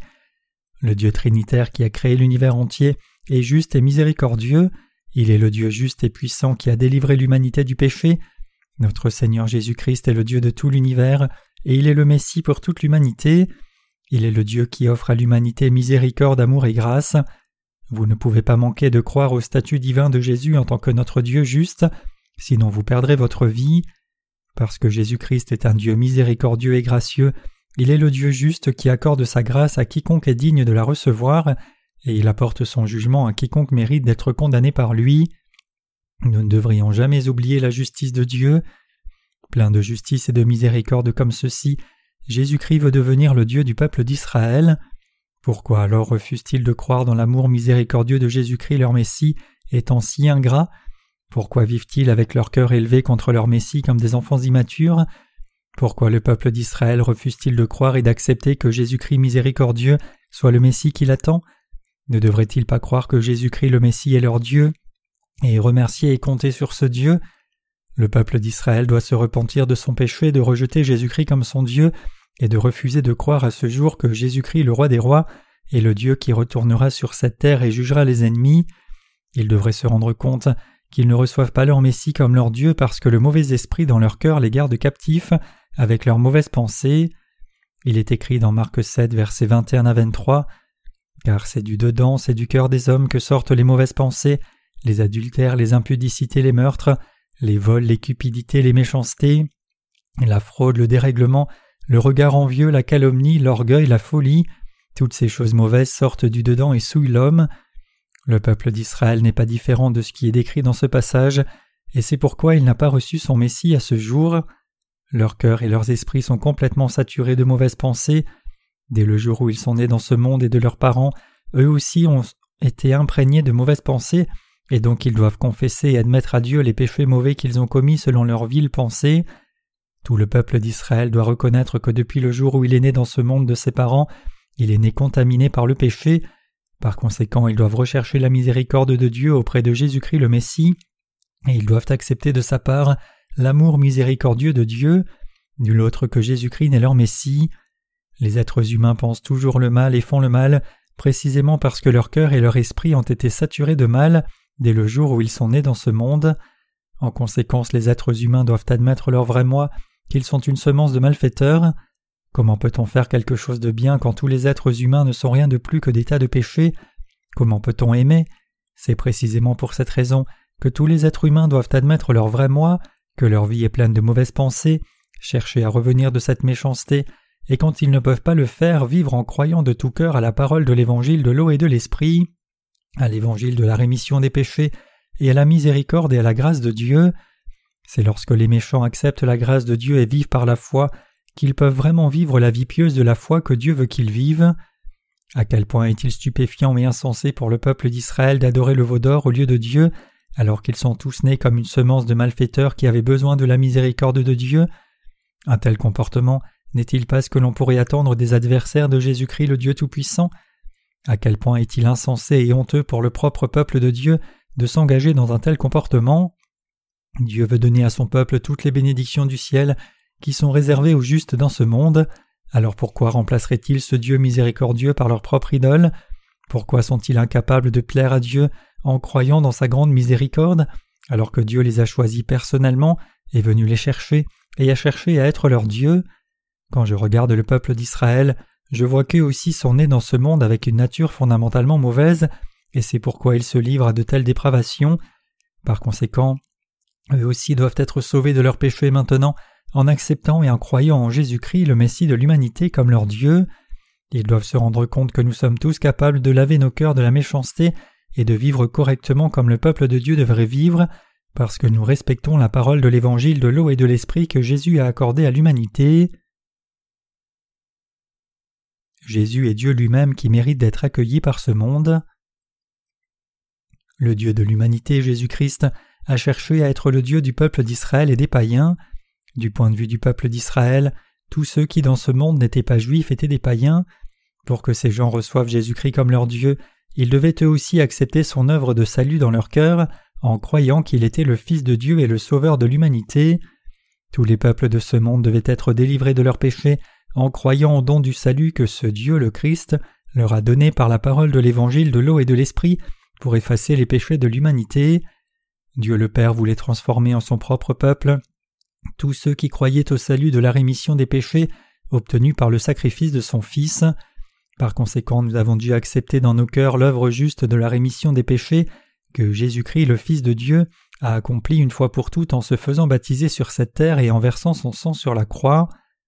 Pour le peuple d'Israël, il semblerait plutôt étrange que nous, les païens, soyons bénis pour devenir le peuple de Dieu en croyant dans la parole de l'évangile de l'eau et de l'esprit avec lequel notre Seigneur a effacé tous nos péchés. Aujourd'hui nous ne pouvons être bénis pour devenir le peuple de Dieu que si nous avons foi dans l'évangile de la rémission des péchés que notre Seigneur Jésus-Christ nous a donné, c'est-à-dire la parole de l'évangile de l'eau et de l'esprit. Cependant, nous pouvons encore voir que d'innombrables personnes souffrent, étant tombées dans une religion inutile, dans leur tentative futile d'obtenir la bénédiction de devenir le peuple de Jésus-Christ. Au lieu d'accepter la parole de l'évangile de l'eau et de l'esprit que Jésus-Christ, le Fils de Dieu, a accompli sur cette terre, pour effacer leurs péchés, ils s'accrochent à la croix et se consacrent à Jésus-Christ de toute leur force.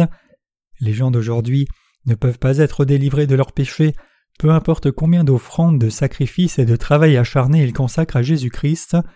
C'est entièrement selon sa propre voie que le Seigneur a accompli l'œuvre de sauver l'humanité du péché. Cette voie de salut était que le Seigneur vienne sur cette terre et supporte personnellement tous les péchés en étant baptisé par Jean-Baptiste à l'âge de trente ans afin qu'il puisse délivrer tous les pécheurs de leurs péchés. Ayant ainsi assumé les péchés du monde, le Seigneur est allé à la croix et a porté toute la condamnation des péchés de l'humanité par sa crucifixion. L'humanité doit cesser de penser et d'agir comme si le salut n'était obtenu que sur la croix, abandonner de telles idées religieuses et croire plutôt que le Seigneur les a sauvés de leurs péchés une fois pour toutes par la parole de l'évangile de l'eau et de l'esprit, selon sa vérité et la vérité qu'il a accomplie. Ce n'est qu'alors qu'il est possible de recevoir la rémission des péchés. L'humanité doit maintenant réaliser que la rémission des péchés obtenue par l'œuvre de l'eau et du sang de Jésus-Christ est dans le plan de Dieu et qu'elle doit l'accepter dans son cœur par la foi. Ce n'est que si les gens le font qu'ils peuvent éviter de s'opposer à Jésus-Christ et de ne pas être en mesure de l'accepter dans leur cœur alors même qu'il se tient juste à leur porte. Que signifie accepter Jésus dans notre cœur comme notre Sauveur? Cela signifie que nous devons croire et accepter la vérité que Jésus étant venu sur cette terre incarné dans la chair d'un homme à travers le corps d'une femme, a porté tous nos péchés une fois pour toutes en se faisant baptiser par Jean-Baptiste, que nous croyons en Jésus-Christ signifie que nous devons vivre par la foi dans la justice de Dieu. La justice de Dieu fait référence à l'œuvre de salut que le Seigneur a accomplie sur cette terre pour sauver l'humanité de ses péchés, c'est-à-dire qu'elle se réfère au baptême qu'il a reçu de Jean-Baptiste et au corps qu'il a abandonné sur la croix, et notre salut dépend entièrement de notre foi dans cette œuvre que le Seigneur lui-même a accomplie pour nous sauver de nos péchés. C'est en croyant dans l'œuvre de l'évangile de l'eau et de l'esprit que notre Seigneur a accompli pour nous, et en acceptant ainsi dans nos cœurs le baptême de Jésus et son sacrifice sur la croix, que nous le recevons comme notre Sauveur.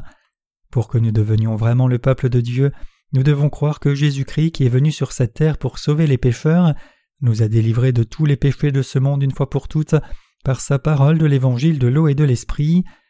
En d'autres termes, nous ne pouvons dire que nous n'avons reçu le Seigneur que si nous croyons de tout cœur dans la parole de l'évangile de l'eau et de l'esprit que le Seigneur a accompli pour nous.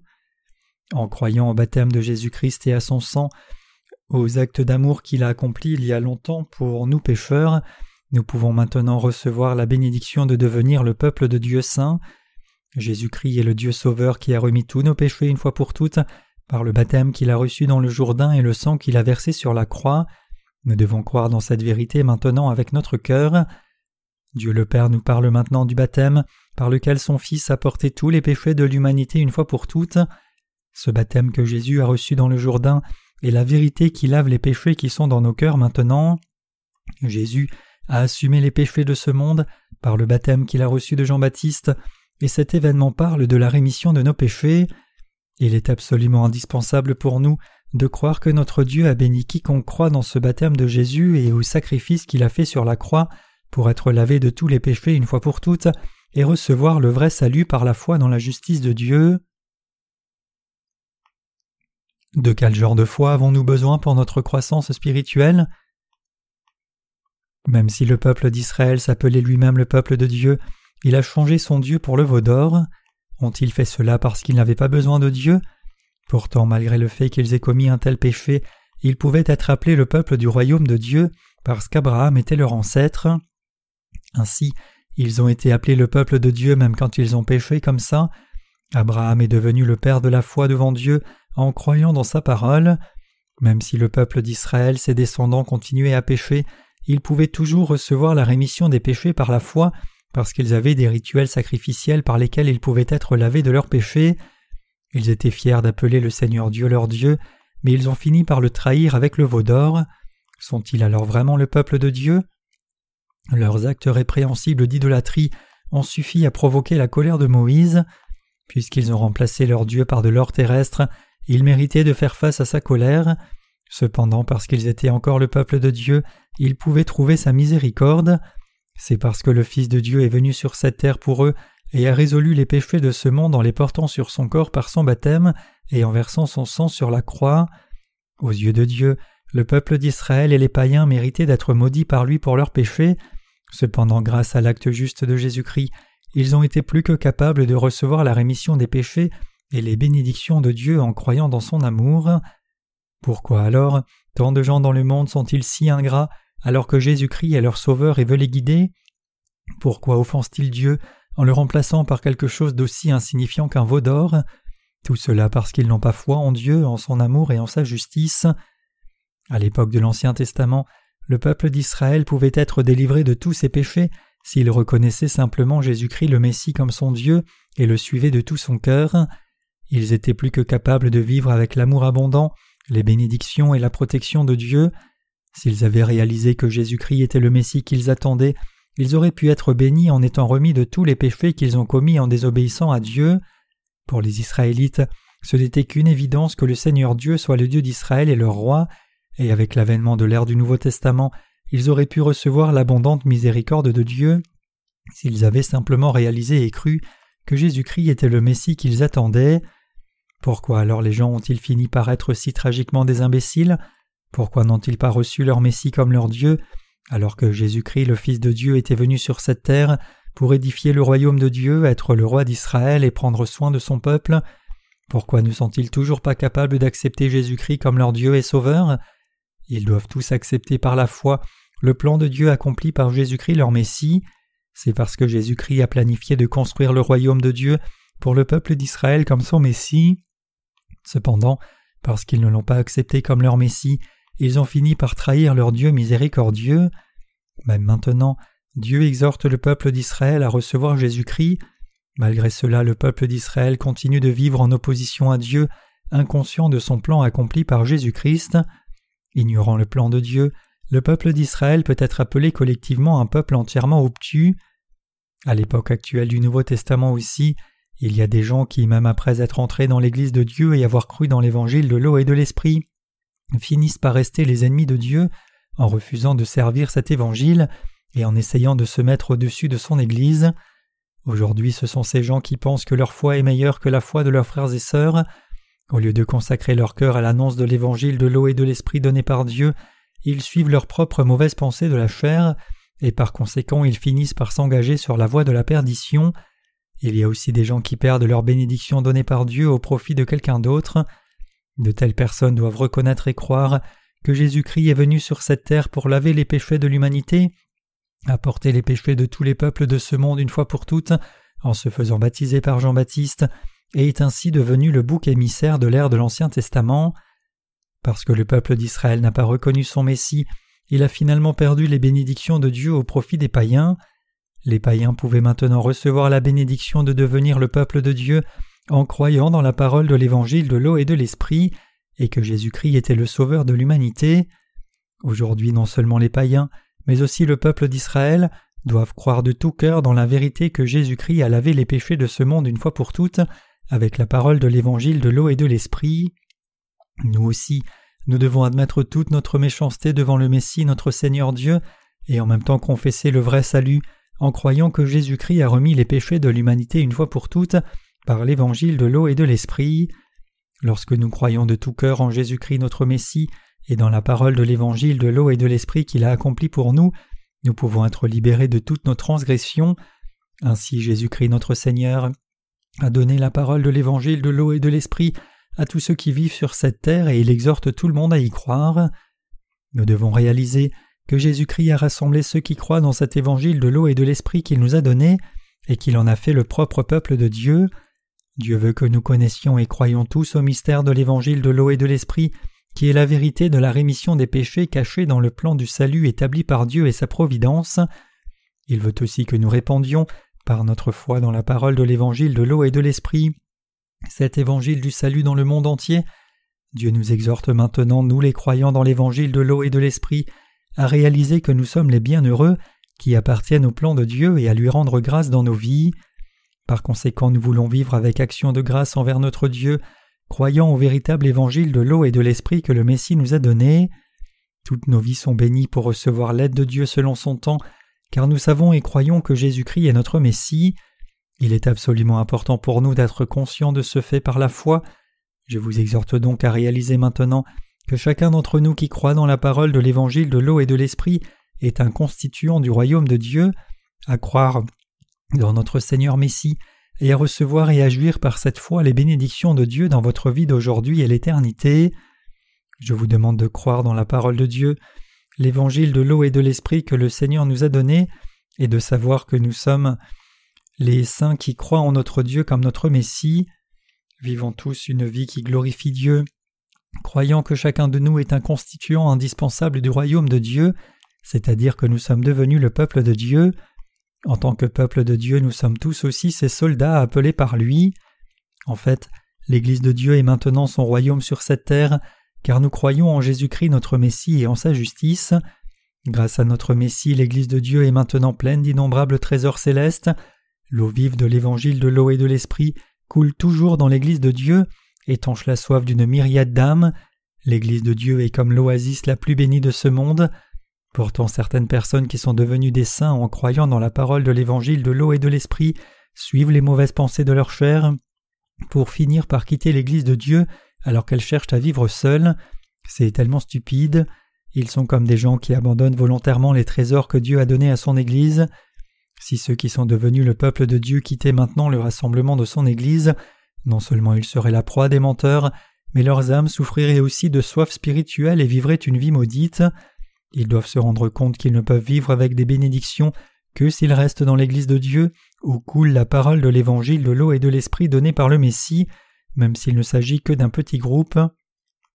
Si vous deviez vous éloigner du rassemblement de l'Église de Dieu, même s'il s'agissait de l'un de ces petits groupes, alors vous serez comme un sans-abri, incapable d'obtenir de la nourriture spirituelle. Votre âme sera alors spirituellement affamée, car vous ne pourrez pas vous nourrir de la parole de vie donnée par Dieu à temps, et finalement votre âme mourra de soif. Ceux qui sont devenus le peuple de Dieu ne peuvent vivre que s'ils se nourrissent du pain de l'âme par la foi, ce dont le Saint-Esprit parle dans l'Église de Dieu chaque fois qu'ils en ont besoin. Vous ne pouvez tous vivre dans ce monde que si vous demeurez dans l'Église de Dieu, et si vous vous nourrissez de la parole de Dieu, le pain de l'âme, par la foi. Votre âme ne vit-elle pas dans la faim maintenant, incapable d'obtenir la nourriture spirituelle? Ne périssez-vous pas maintenant de votre manque de foi dans la parole de notre Messie? Alors que vous continuez votre vie sur cette terre, vous devez être quelqu'un qui a une estime de soi spirituelle aux yeux de Dieu. Pourquoi alors voudriez-vous quitter l'Église de Dieu et renoncer à ses bénédictions? Avoir une estime de soi spirituelle signifie vivre avec un cœur spirituellement satisfait. Une telle vie d'estime de soi est une bénédiction qui coule lorsque votre cœur trouve son accomplissement en croyant dans la parole de l'Évangile de l'eau et de l'Esprit et en prêchant cet Évangile aux autres malgré les difficultés de la vie. Où pouvez-vous trouver un tel sentiment d'estime de soi? Qui vient de la prédication de l'évangile de l'eau et de l'esprit et du service du Messie, et où pouvez-vous vivre une vie aussi noble? Avez-vous l'intention de quitter l'Église de Dieu, son peuple et leur rassemblement, comme si vous jetiez une vieille paire de chaussures usées? Savez-vous vraiment ce que signifie quitter l'Église de Dieu? Si vous deviez quitter l'Église de Dieu, ce serait la même chose que de quitter le royaume de Dieu et toutes ses bénédictions. Si vous, quelqu'un qui est devenu un saint, deviez quitter l'Église de Dieu et vos compagnons saints, à partir de ce moment-là vous n'auriez plus rien à gagner dans votre vie, et seule une vie maudite vous attendrait dans les jours à venir.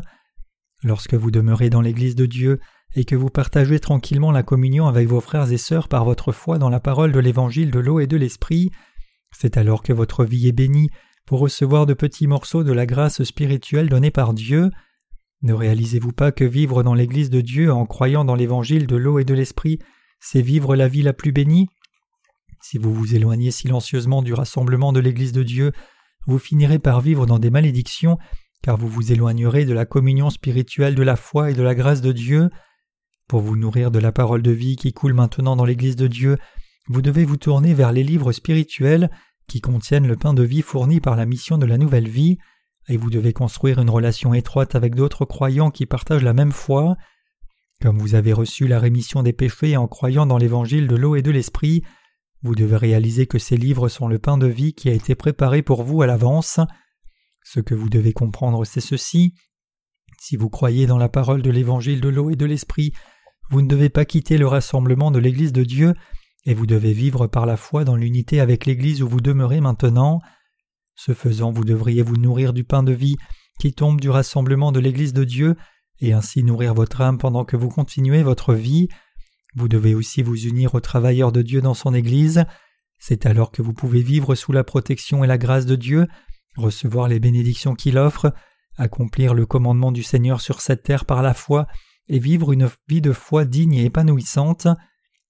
Il semble que vous n'appréciez pas encore à quel point il est douloureux de quitter l'Église de Dieu et de ne plus boire de l'eau la vie qui coule. Tout comme votre corps dépérira sans eau, de même les âmes des justes dépériront, à moins qu'elles ne ruminent sur la parole de l'eau et l'esprit, la parole de Dieu chaque jour par la foi. La direction du Saint-Esprit est assurée dans le cœur des saints en se nourrissant chaque jour de la parole de l'Évangile de l'eau et l'Esprit qui coule de l'Église de Dieu. Nous devons savoir que si nous sommes effectivement devenus le peuple de Dieu, en écoutant attentivement sa parole de l'Évangile de l'eau et de l'Esprit, et en y croyant de tout cœur, alors nous devons maintenant demeurer dans l'Église de Dieu et demeurer avec les saints et nous devons maintenant accepter dans nos cœurs les conseils et les avertissements que nos prédécesseurs de la foi dans l'Église de Dieu offrent, et ainsi nourrir notre foi. Si vous le rejetez autrement, votre âme mourra de faim au milieu d'une famine spirituelle, car il n'y aura pas de pain de la parole. En fin de compte, vous serez la proie des menteurs de ce monde. Vous viendrez vous nourrir de la nourriture corruptible des menteurs, et vous porterez le fruit de la méchanceté à la fin. La parole de Dieu prêchée par certaines personnes contient en fait des enseignements toxiques qui sont nocifs pour les auditeurs. Si les auditeurs se contentent de lire de tels enseignements sans se rendre compte qu'ils sont toxiques, et qu'ils le font non seulement une ou deux fois, mais continuellement, leurs âmes tomberont malades et finiront par périr. Par conséquent, si vous avez maintenant été déplacé de la place des pécheurs à la place des justes, en croyant dans l'évangile de l'eau et de l'esprit, vous devez vivre en vous nourrissant constamment du pain spirituel qui coule toujours de l'Église de Dieu. La nourriture de la vie est comme l'eau vive pour votre âme, et vous devez en remplir votre âme en croyant dans la parole de l'évangile de l'eau et de l'esprit. En vous nourrissant de la parole de Dieu par la foi chaque jour et chaque année à travers l'Église, un jour vous découvrirez soudainement que vous êtes devenu une personne spirituelle. Ceux qui ne s'écartent pas de l'Église de Dieu et vivent par la foi sont comme ceux qui vivent toujours au milieu des bénédictions de Dieu. Si nous croyons vraiment que Jésus-Christ est notre Dieu, alors nous devrions maintenant reconnaître l'Église de Dieu en croyant dans la parole de l'Évangile de l'eau et de l'Esprit, et nous devrions aussi reconnaître la foi des dirigeants qui nous prêchent la parole.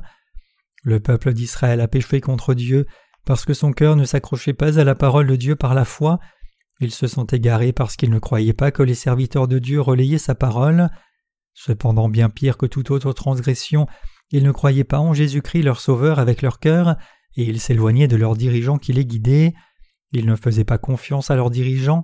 En croyant en veaux d'or formés par le feu comme leur Dieu, le peuple d'Israël demandait les malédictions du Seigneur Dieu, ils étaient comme les gens d'aujourd'hui qui quittent l'Église de Dieu et entrent dans la destruction de leur propre gré. Le peuple d'Israël aurait dû au moins croire que Jésus-Christ, qui est apparu à l'ère du Nouveau Testament, est le Messie qu'il attendait. Ils auraient dû réaliser que le Seigneur Dieu était leur Dieu, et ils avaient aussi besoin de l'œil de la foi pour reconnaître dans leur vie que Jésus-Christ était leur Messie. S'ils vivent encore aujourd'hui comme des aveugles sans un tel œil de foi, ils devraient prier Dieu. Nous aussi nous devrions prier Dieu de leur donner l'œil de la foi pour savoir et croire que Jésus-Christ est leur Sauveur tant attendu. Spirituellement parlant, le peuple d'Israël est comme un enfant à naître. Je ne pense pas qu'il soit inexorablement destiné à être totalement abandonné par Dieu pour ne pas avoir reconnu Jésus-Christ comme le Messie qu'ils attendaient. Je crois que le jour viendra où eux aussi s'agenouilleront devant Dieu leur Messie et confesseront leur foi en disant Seigneur, tu es le Christ, le Fils du Dieu vivant. Le peuple d'Israël ne croit pas que Jésus-Christ est le Seigneur Dieu, mais je crois qu'il y a une raison à cela. Je peux voir que derrière le refus de croire en Jésus-Christ comme leur Messie se cache le plan de Dieu pour sauver les païens de tous leurs péchés. En croyant dans la parole de Dieu, nous pouvons voir que tout ce qui se passe dans ce monde a le plan détaillé de Dieu caché derrière lui. Nous pouvons réaliser que Dieu avait un plan profond pour nous apporter la rémission des péchés par Jésus-Christ notre Messie, et qu'il nous a bénis pour vivre une vie glorieuse. En cette ère du Nouveau Testament, il est impératif pour nous de réaliser et de croire que le dessein de Dieu pour l'ère de l'Ancien Testament était de construire son Église par Jésus-Christ, le Messie de l'humanité. Nous pouvons voir que pour que le Seigneur Dieu construise son Église à l'ère de l'Ancien Testament, il fallait d'abord qu'il y ait son peuple, que ces gens aient besoin des statuts de Dieu, et qu'ils aient aussi besoin du Dieu Sauveur. C'est parce que Dieu préparait le salut de chaque pécheur du péché par son Fils Jésus-Christ. La Bible nous enseigne aussi qu'à l'ère du Nouveau Testament, le Dieu Trinitaire a fait un plan majestueux pour que Jésus-Christ devienne non seulement le Dieu du peuple d'Israël, mais aussi notre Dieu à nous, les croyants dans l'évangile de l'eau et de l'esprit. L'Écriture nous fait savoir que le rassemblement de l'Église de Dieu, la loi de l'Esprit et les saints qui croient en Jésus-Christ comme leur Dieu sont tous indispensables. Dans les jours à venir, le peuple d'Israël réalisera aussi que Jésus-Christ, le Messie de l'humanité, est le Dieu même qu'il attend depuis tout ce temps. Pour qu'elle réalise qu'ils sont le peuple saint de Dieu, ils doivent atteindre la foi dans la parole de l'évangile de l'eau et de l'esprit. Quand ils s'en rendront compte, ils pourraient se revêtir des bénédictions spéciales de Dieu. Ils doivent aussi atteindre la foi pour accepter dans leur cœur et croire en Jésus-Christ qui revient sur cette terre comme leur Dieu. Tous les êtres humains doivent croire que Jésus-Christ, Dieu lui-même, nous a donné la rémission des péchés et la vie éternelle par l'évangile de l'eau et de l'esprit. Nous tous qui vivons maintenant sur cette planète Terre devons croire que Jésus-Christ est le Sauveur que nous attendions. Nous devons connaître et croire dans l'évangile de l'eau et de l'esprit qui constitue la justice de Dieu, et par la foi dans cet évangile, nous pouvons devenir le peuple de Dieu. Désormais, nous devons consacrer le reste de notre vie à la gloire de Dieu et vivre notre foi. Vivant au XXIe siècle, vous et moi continuons à pécher, mais Jésus-Christ est venu nous chercher, et il a remis tous vos péchés et les miens une fois pour toutes par la parole de l'évangile de l'eau et de l'esprit. Nous devons atteindre la foi qui nous sauve en croyant dans cette vraie parole de l'évangile de la rémission des péchés. C'est pour devenir votre Dieu et mon Dieu que Jésus-Christ est venu dans ce monde à notre recherche comme le Sauveur qui a effacé nos péchés, et c'est dans ce but qu'il nous a donné l'évangile de l'eau et de l'esprit. Alors recevons tous des bénédictions éternelles en croyant en Jésus-Christ qui est venu par l'eau et l'esprit comme votre Dieu et le mien. Comme les gens de l'Ancien Testament, avez-vous aussi eu l'intention de croire au veau d'or comme votre Dieu et de rejeter Jésus-Christ, le vrai Sauveur et Messie de l'humanité? Le peuple d'Israël et tout le monde dans le monde entier doit maintenant croire que Jésus-Christ est le roi des rois qui est venu les chercher comme le Sauveur de l'humanité. Alors croyons tous dans la justice de Jésus-Christ et entrons ensemble dans son royaume de gloire. Vous et moi devons atteindre la foi pour croire que le Sauveur de l'humanité, Jésus-Christ, est le vrai Dieu Sauveur qui nous a délivrés de toutes nos transgressions. Maintenant, pour que nous entrions tous dans le royaume de Dieu que Jésus-Christ a préparé pour nous, nous devons croire dans l'évangile de l'eau et de l'esprit que le Seigneur nous a donné, et c'est mon espoir et ma prière les plus sincères que nous revêtions tous la gloire de Dieu par cette foi. Vous ne devez pas rejeter la justice de Jésus-Christ, notre roi des rois, et vous devez plutôt l'accepter dans votre cœur comme votre Sauveur et votre vrai Dieu. Jésus-Christ a lavé tous vos péchés et les miens avec l'évangile de l'eau et de l'esprit, et je prie pour les bénédictions de Dieu pour vous, afin que vous puissiez accepter cette vérité du salut de l'évangile dans votre cœur, y croire et recevoir le droit de devenir l'enfant de Dieu et de vivre éternellement. En acceptant Jésus-Christ dans nos cœurs comme notre Dieu et notre Sauveur, nous pouvons maintenant recevoir et jouir des bénédictions de Dieu pour atteindre la vie éternelle. Jésus est le Dieu qui s'est révélé à nous tous. Christ est Dieu lui-même, qui a apporté la rémission des péchés à tous les pécheurs par la parole de l'évangile de l'eau et de l'esprit qu'il a accompli lui-même. Il était heureux de se révéler à nous par le baptême qu'il a reçu et le sang qu'il a versé dans sa vie. Jésus-Christ est le Dieu de l'humanité, et il est le vrai Sauveur qui délivre l'humanité de tous ses péchés. Avec Dieu le Père et le Saint-Esprit, Jésus-Christ est le Dieu qui a créé ce monde, il est le Dieu même, qui, par le baptême qu'il a reçu personnellement de Jean-Baptiste et le sang qu'il a versé sur la croix, tout en assumant les péchés du monde, a achevé l'œuvre de sauver tous les êtres humains pécheurs de tous les péchés de ce monde, une fois pour toutes, et Jésus-Christ nous a bénis pour croire de tout notre cœur qu'il est le Dieu sauveur qui aime l'humanité. La Bible dit Mais à tous ceux qui l'ont reçu, à ceux qui croient en son nom, elle a donné le pouvoir de devenir enfants de Dieu. Jean 1 verset 12. Le moyen pour nous de recevoir le droit de devenir les enfants de Dieu est de recevoir la rémission des péchés par la foi pour atteindre le salut, en croyant que notre Seigneur Jésus-Christ est venu sur cette terre et a lavé tous les péchés de l'humanité avec son baptême et son sang une fois pour toutes. Nous atteignons le salut par la foi en acceptant que Jésus-Christ est le Sauveur qui a aussi condamné nos péchés. Recevoir le Seigneur, c'est accepter dans nos cœurs par la foi toute l'œuvre juste que le Seigneur a accomplie quand il est venu sur cette terre. Et cela signifie aussi accepter Jésus-Christ dans nos cœurs comme notre Dieu et notre Sauveur. C'est ce que signifie recevoir le Seigneur. Aujourd'hui, il y a des gens qui, bien qu'ils croient dans l'évangile de l'eau et de l'esprit, ne se tiennent pas du côté de Dieu, ont rejeté sa volonté à la place et continuent leur vie tout en étant saisis par leurs propres mauvaises pensées.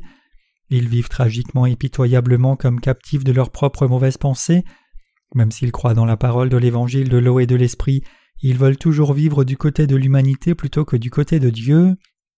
Aaron savait très bien que le Seigneur Dieu était le Dieu d'Israël, mais il n'a quand même pas réussi à empêcher le peuple de Dieu de pécher.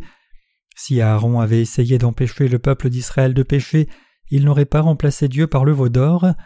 Aujourd'hui, parce que nous croyons en Jésus-Christ qui est venu par l'évangile de l'eau et de l'esprit comme notre Sauveur et notre Dieu, nous pouvons tous vivre par cette foi. En croyant dans la justice de Dieu, nous avons reçu la rémission des péchés et la vie éternelle. Le peuple d'Israël qui s'est échappé d'Égypte sous la direction de Moïse à l'époque de l'Ancien Testament vivait comme les pèlerins d'aujourd'hui, marchant sur le chemin difficile du désert sur cette terre. Il était donc absolument indispensable pour le peuple d'Israël de vivre en se confiant au Seigneur Dieu et en croyant en lui. Cependant, les Israélites croyaient qu'ils étaient devenus le peuple de Dieu non pas par une telle foi, mais à cause de la foi de leurs ancêtres. En réalité, ils n'étaient rien de plus que des pratiquants de religion mondaine et pas les vrais croyants. Beaucoup de chrétiens aujourd'hui professant croire en Jésus ne vivent aussi que comme des pratiquants religieux qui sont pratiquement athées, car ils n'ont pas personnellement vu la justice de Jésus-Christ. parce qu'ils n'ont fait que plaindre la faiblesse de l'humanité sans se rendre compte de la parole de l'évangile de l'eau et de l'esprit, ils en sont venus à croire en Jésus comme leur sauveur comme tout autre adepte de la religion moderne, et donc leur foi est très problématique, puisque dans leur chair tous les êtres humains suivent la convoitise du monde et la méchanceté de leurs propres pensées, même s'ils professent croire en Jésus comme leur sauveur, en réalité ils finissent par rejeter la vérité que le Seigneur a effacé tous leurs péchés avec la parole de l'évangile de l'eau et de l'esprit. Cela se produit parce qu'ils comptent tous sur la religion de ce monde et la méchanceté de leurs pensées charnelles. C'est pourquoi Dieu nous dit N'adorez aucune idole devant moi, et Dieu nous dit à tous Ne servez aucun autre Dieu que moi. Pourtant la méchanceté de nos propres pensées imprègne nos vies. Alors comment vivons-nous vraiment devant Dieu? Ne sommes-nous pas tous nés avec les douze ingrédients du péché dans nos cœurs et nos esprits depuis le jour de notre naissance, et ne vivons-nous pas avec ces péchés? C'est précisément pourquoi nous commettons tant de péchés en vivant dans ce monde, tous découlant de nos mauvaises pensées. Parfois, nous désobéissons délibérément à Dieu et faisons ce qu'il nous a commandé de ne pas faire. Nous sommes beaucoup plus habitués à suivre nos mauvaises pensées pour commettre de nombreux péchés. Comme cela, parce que nous suivons naturellement nos mauvaises pensées et abandonnons nos cœurs à nos idoles, nous commettons de nombreux péchés contre Dieu dans nos vies. Considérons l'argent ici dont nous avons tous besoin pour continuer notre vie dans ce monde. Bien que l'argent soit essentiel pour que les gens gagnent leur vie dans ce monde, il n'est pas plus précieux que Dieu. Cependant certaines personnes comptent sur l'argent plus que Dieu, lui font davantage confiance et le suivent davantage. Mais que se passe-t-il lorsque les gens se tournent vers l'argent en suivant leurs mauvaises pensées? Une fois que nous devenons avides d'argent, il est inévitable pour nous de suivre l'argent plus que notre Dieu. Cela constitue alors de l'idolâtrie devant Dieu. Alors que nous continuons notre vie dans ce monde, il y a des moments où nous péchons contre Dieu. Chaque fois que nous péchons contre notre Dieu, nous devons ruminer sur le baptême que le Seigneur a reçu dans le Jourdain pour porter nos péchés et le sang qu'il a versé sur la croix, et nous devons y croire de tout notre cœur. Chaque fois que nous péchons, nous sommes obligés de nous souvenir de la justice de Jésus-Christ notre Sauveur. L'œuvre juste de notre Seigneur Jésus-Christ nous guide vers la foi et nous pouvons être absous de nos péchés en croyant dans la parole de l'évangile de l'eau et de l'esprit que notre Seigneur nous a donné. Nous en venons à vivre en chérissant et en comptant sur Jésus-Christ notre Seigneur plus que tout dans ce monde.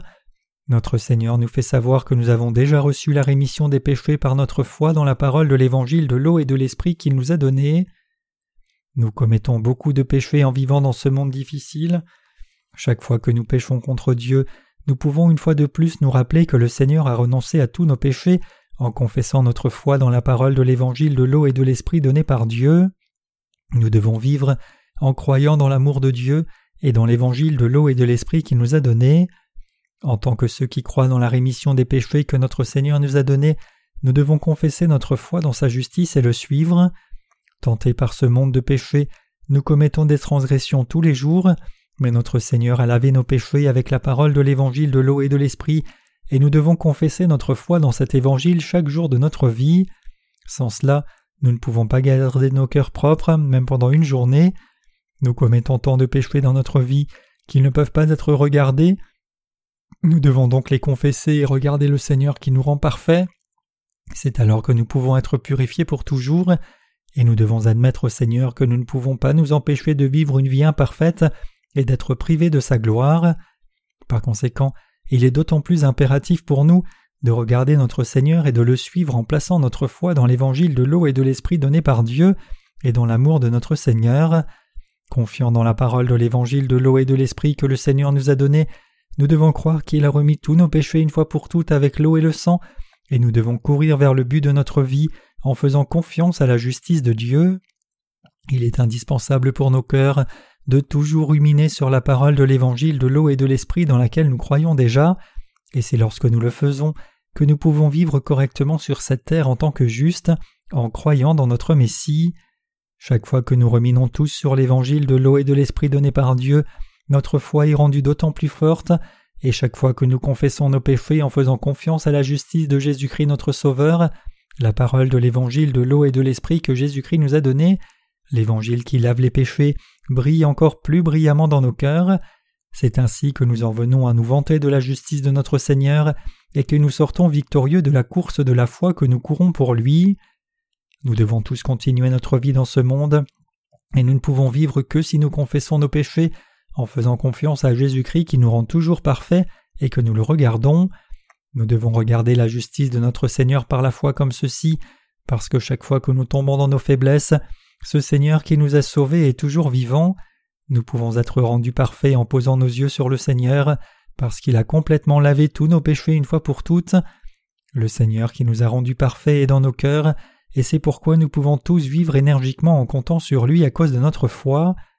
Lorsque nous regardons notre Seigneur à travers notre foi en Jésus-Christ et la parole de l'évangile de l'eau et de l'esprit, nous pouvons voir à partir de cette parole que nos péchés ont déjà disparu blancs comme neige. Et grâce à notre foi dans l'évangile de l'eau et de l'esprit qui a lavé nos péchés, nous pouvons continuer à faire l'expérience de la miséricorde de Dieu tout en vivant dans ce monde. Ainsi, nous en venons à remercier le Seigneur pour le fait que nous soyons maintenant capables de vivre notre foi et d'annoncer l'évangile de l'eau et de l'esprit qui plaît toujours au Seigneur. Notre Seigneur nous a rendus parfaits, et en le regardant à travers l'évangile de l'eau et de l'esprit, nous pouvons vraiment faire l'expérience d'un salut parfait. Nous venons louer le Seigneur pour nous avoir bénis, afin de déverser les bénédictions de Dieu dans nos vies. Par conséquent, c'est Jésus-Christ notre Seigneur qui nous est absolument indispensable et sur qui nous pouvons compter tout en vivant dans ce monde.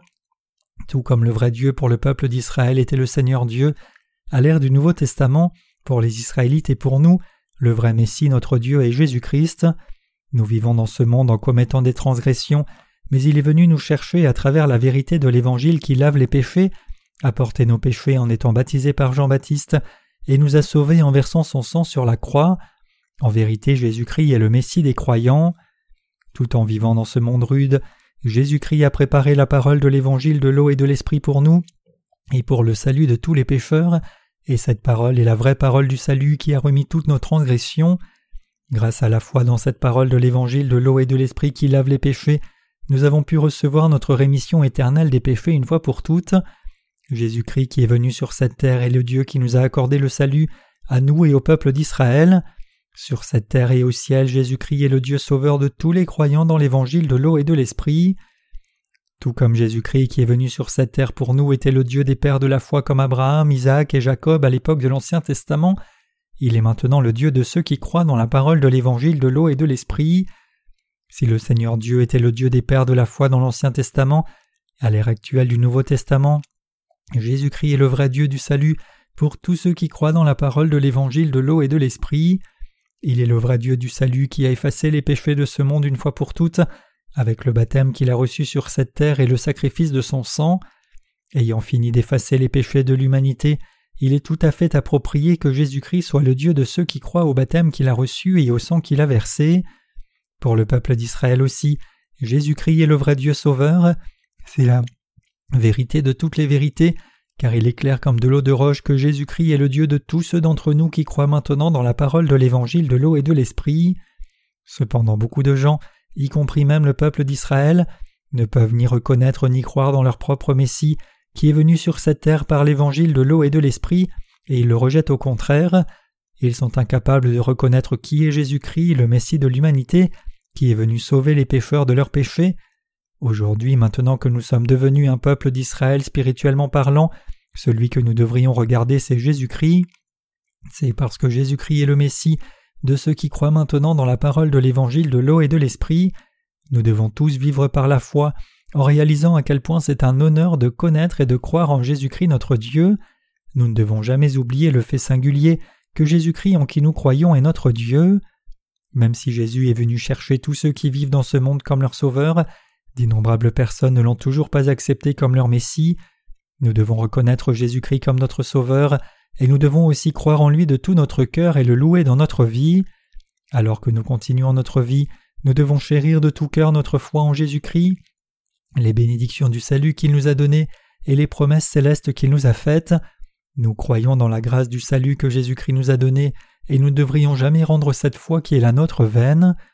À l'époque de l'Ancien Testament, il fut un temps où le peuple d'Israël tomba dans l'idolâtrie, abandonnant le Dieu auquel il croyait depuis l'époque de ses ancêtres. Alors qu'ils faisaient face à des difficultés pendant un court moment, ils ont perdu leur Dieu comme ils ont perdu leur raison. Nous ne devrions jamais nous permettre de tomber dans l'incrédulité comme ça. Au contraire, nous devrions croire que Jésus-Christ est venu nous chercher comme le Messie, croire dans sa justice et dans la rémission des péchés qu'il a accomplis une fois pour toutes, et le remercier par cette foi. Nous avons d'autant plus de raisons de croire dans la parole écrite de Jésus-Christ et dans son œuvre juste, de le louer, de le remercier et de vivre par la foi. Il est indispensable pour nous de réaliser que pendant que nous continuons notre vie sur cette terre et dans l'éternité aussi, nous devons vivre en croyant dans l'évangile de l'eau et de l'esprit que notre Seigneur nous a donné. Nous devons comprendre ici que se dresser contre notre Dieu en ne croyant pas dans son amour, ni en croyant qu'il est notre Messie, est le plus grave de tous les péchés que nous pourrions commettre contre Dieu. Le peuple d'Israël, incapable de reconnaître que Jésus-Christ est son Dieu Messie, l'a rejeté et a vécu dans ce péché. De telles personnes ne peuvent s'empêcher de vivre comme des pécheurs devant Dieu, ils vivent comme les ennemis de Dieu, et ils apportent du chagrin à Jésus-Christ leur Sauveur. Ils doivent se repentir et croire en Jésus-Christ comme leur Dieu. Ce n'est qu'alors qu'ils pourront revêtir l'amour de Dieu que le Messie offre. Aujourd'hui, étant venu à l'humanité par l'évangile de l'eau et de l'esprit, Jésus-Christ est le Dieu éternel pour tous ceux qui acceptent dans leur cœur la rémission expiatoire des péchés accomplis par le Messie. Même en ce moment même, Jésus-Christ sauve tous les pécheurs de cette terre de tous les péchés du monde et les guide vers le royaume des cieux. Venu à notre recherche par l'évangile de l'eau et de l'esprit, Jésus-Christ veut maintenant devenir notre Sauveur. Alors pourquoi voudrions-nous jamais rester pécheurs en refusant de croire en lui avec notre cœur? Spirituellement parlant, ceux d'entre nous qui croient dans l'évangile de l'eau et de l'esprit aujourd'hui ont reçu la justice de Jésus-Christ, et donc nous sommes maintenant devenus le peuple de Dieu. Jésus-Christ est maintenant notre Dieu et notre Messie, et nous ne devrions jamais le rejeter sur la base de notre propre jugement et de nos propres mauvaises pensées de la chair. Si les gens ne croient pas que Jésus-Christ qui est venu sur cette terre par l'évangile de l'eau et de l'esprit est leur sauveur, et qu'ils se transforment plutôt en ses ennemis, ils finiront par échouer, car leur vie de foi sur cette terre sera complètement ruinée. Ils doivent se repentir et croire dans la parole de l'évangile de l'eau et de l'esprit avec nous, sinon ils périront à la fin. Notre foi est-elle maintenant debout avec la parole de Dieu? Alors que vous poursuivez votre vie de foi devant Dieu, vous devez examiner si le fond de votre cœur croit ou non dans sa parole. Il est temps pour nous de nous demander si nous croyons vraiment dans la parole écrite de Dieu telle qu'elle est et de nous examiner. Nous pouvons alors voir que parfois nous sommes révélés comme les serviteurs de Dieu et d'autres fois nous sommes exposés comme des personnes insupportablement indolentes devant Dieu. Bien que nous croyions maintenant dans la parole de l'évangile de l'eau et de l'esprit, et que nous servions cet évangile dans notre vie par la foi, nous devons encore méditer sur la façon dont Dieu nous voit, si nous lui plaisons ou si nous provoquons sa haine, et nous devons nous tenir devant Dieu en faisant confiance à sa parole plutôt qu'à nous-mêmes. Nous devons tous continuer notre vie dans ce monde par la foi dans la parole écrite de Dieu, sinon nous serons détestés et abandonnés par Dieu. Par conséquent, nous les justes devons désirer plaire au Saint-Esprit qui demeure dans nos cœurs, et nous devons aspirer à suivre sa volonté. Si nous sommes toujours debout avec la parole écrite de Dieu, cela signifie que nous marchons toujours avec le Saint-Esprit dans nos vies. Si en revanche nous ne nous accrochons pas à la parole de Dieu dans nos cœurs et suivons nos pensées de la chair, alors nous serons saisis par nos pensées charnelles plutôt que par la parole de Dieu, et nos vies finiront par tomber dans le marécage de notre propre convoitise. Par conséquent, pour que nous puissions échapper à nos pensées charnelles, nous devons nous rapprocher de la parole écrite de Dieu, de la direction du Saint-Esprit et des dirigeants de l'Église de Dieu. Pour se rapprocher de la parole de Dieu, il y a plusieurs étapes nécessaires à franchir. Tout d'abord, nous devons lire la Bible tous les jours, même si ce n'est qu'un peu. Deuxièmement, nous devons écouter attentivement les serviteurs de Dieu qui croient et prêchent l'évangile de l'eau et de l'esprit, afin que le pain de la foi nous soit fourni chaque jour. Troisièmement, nous devons consacrer notre vie à servir Dieu en étroite unité avec ses ouvriers qui accomplissent son œuvre. Faire l'œuvre de Dieu ici signifie soutenir l'annonce de l'évangile de Dieu, et cela signifie aussi travailler avec nos compagnons saints pour prêcher l'évangile. Maintenant que nous sommes nés de nouveau en croyant dans l'évangile de l'eau et de l'esprit, marcher avec l'esprit de Dieu devrait être aussi naturel que respirer pour nous. Pour que cela se produise, nous devons être en unité avec les dirigeants de l'Église, c'est parce que le Saint-Esprit travaille avec ceux qui croient dans la parole de Dieu, la suivent et lui obéissent dans l'unité. Alors unissez vos cœurs avec les serviteurs de Dieu qui marchent devant vous et n'arrêtez pas d'accomplir l'œuvre de Dieu. Voyant que votre cœur est en unité avec les serviteurs de Dieu, le Saint-Esprit vous guidera alors vers le bon chemin.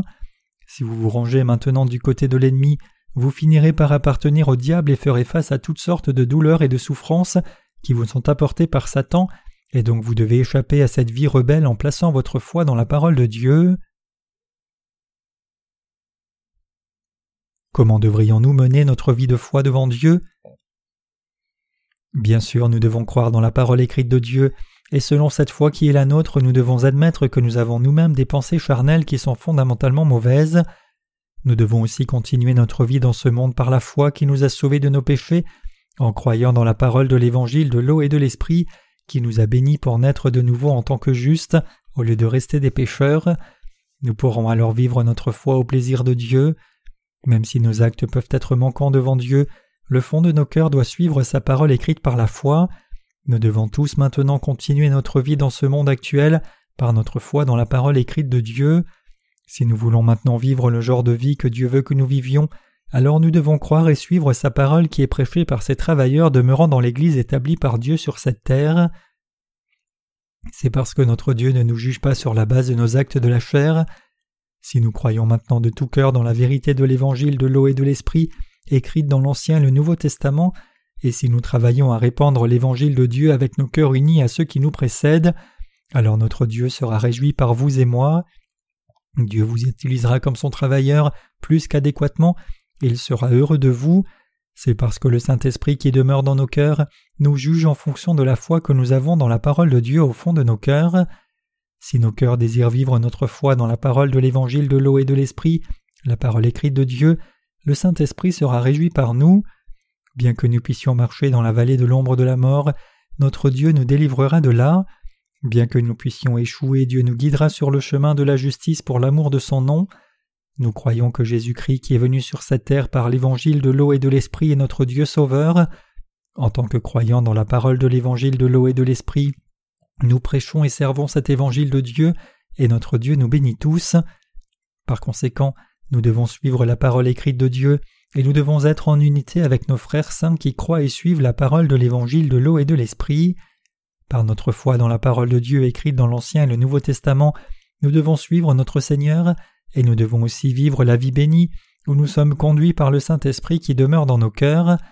En voyant notre foi dans l'évangile de l'eau et de l'esprit, le Saint-Esprit se réjouit de découvrir que nous sommes les disciples de la parole de Dieu.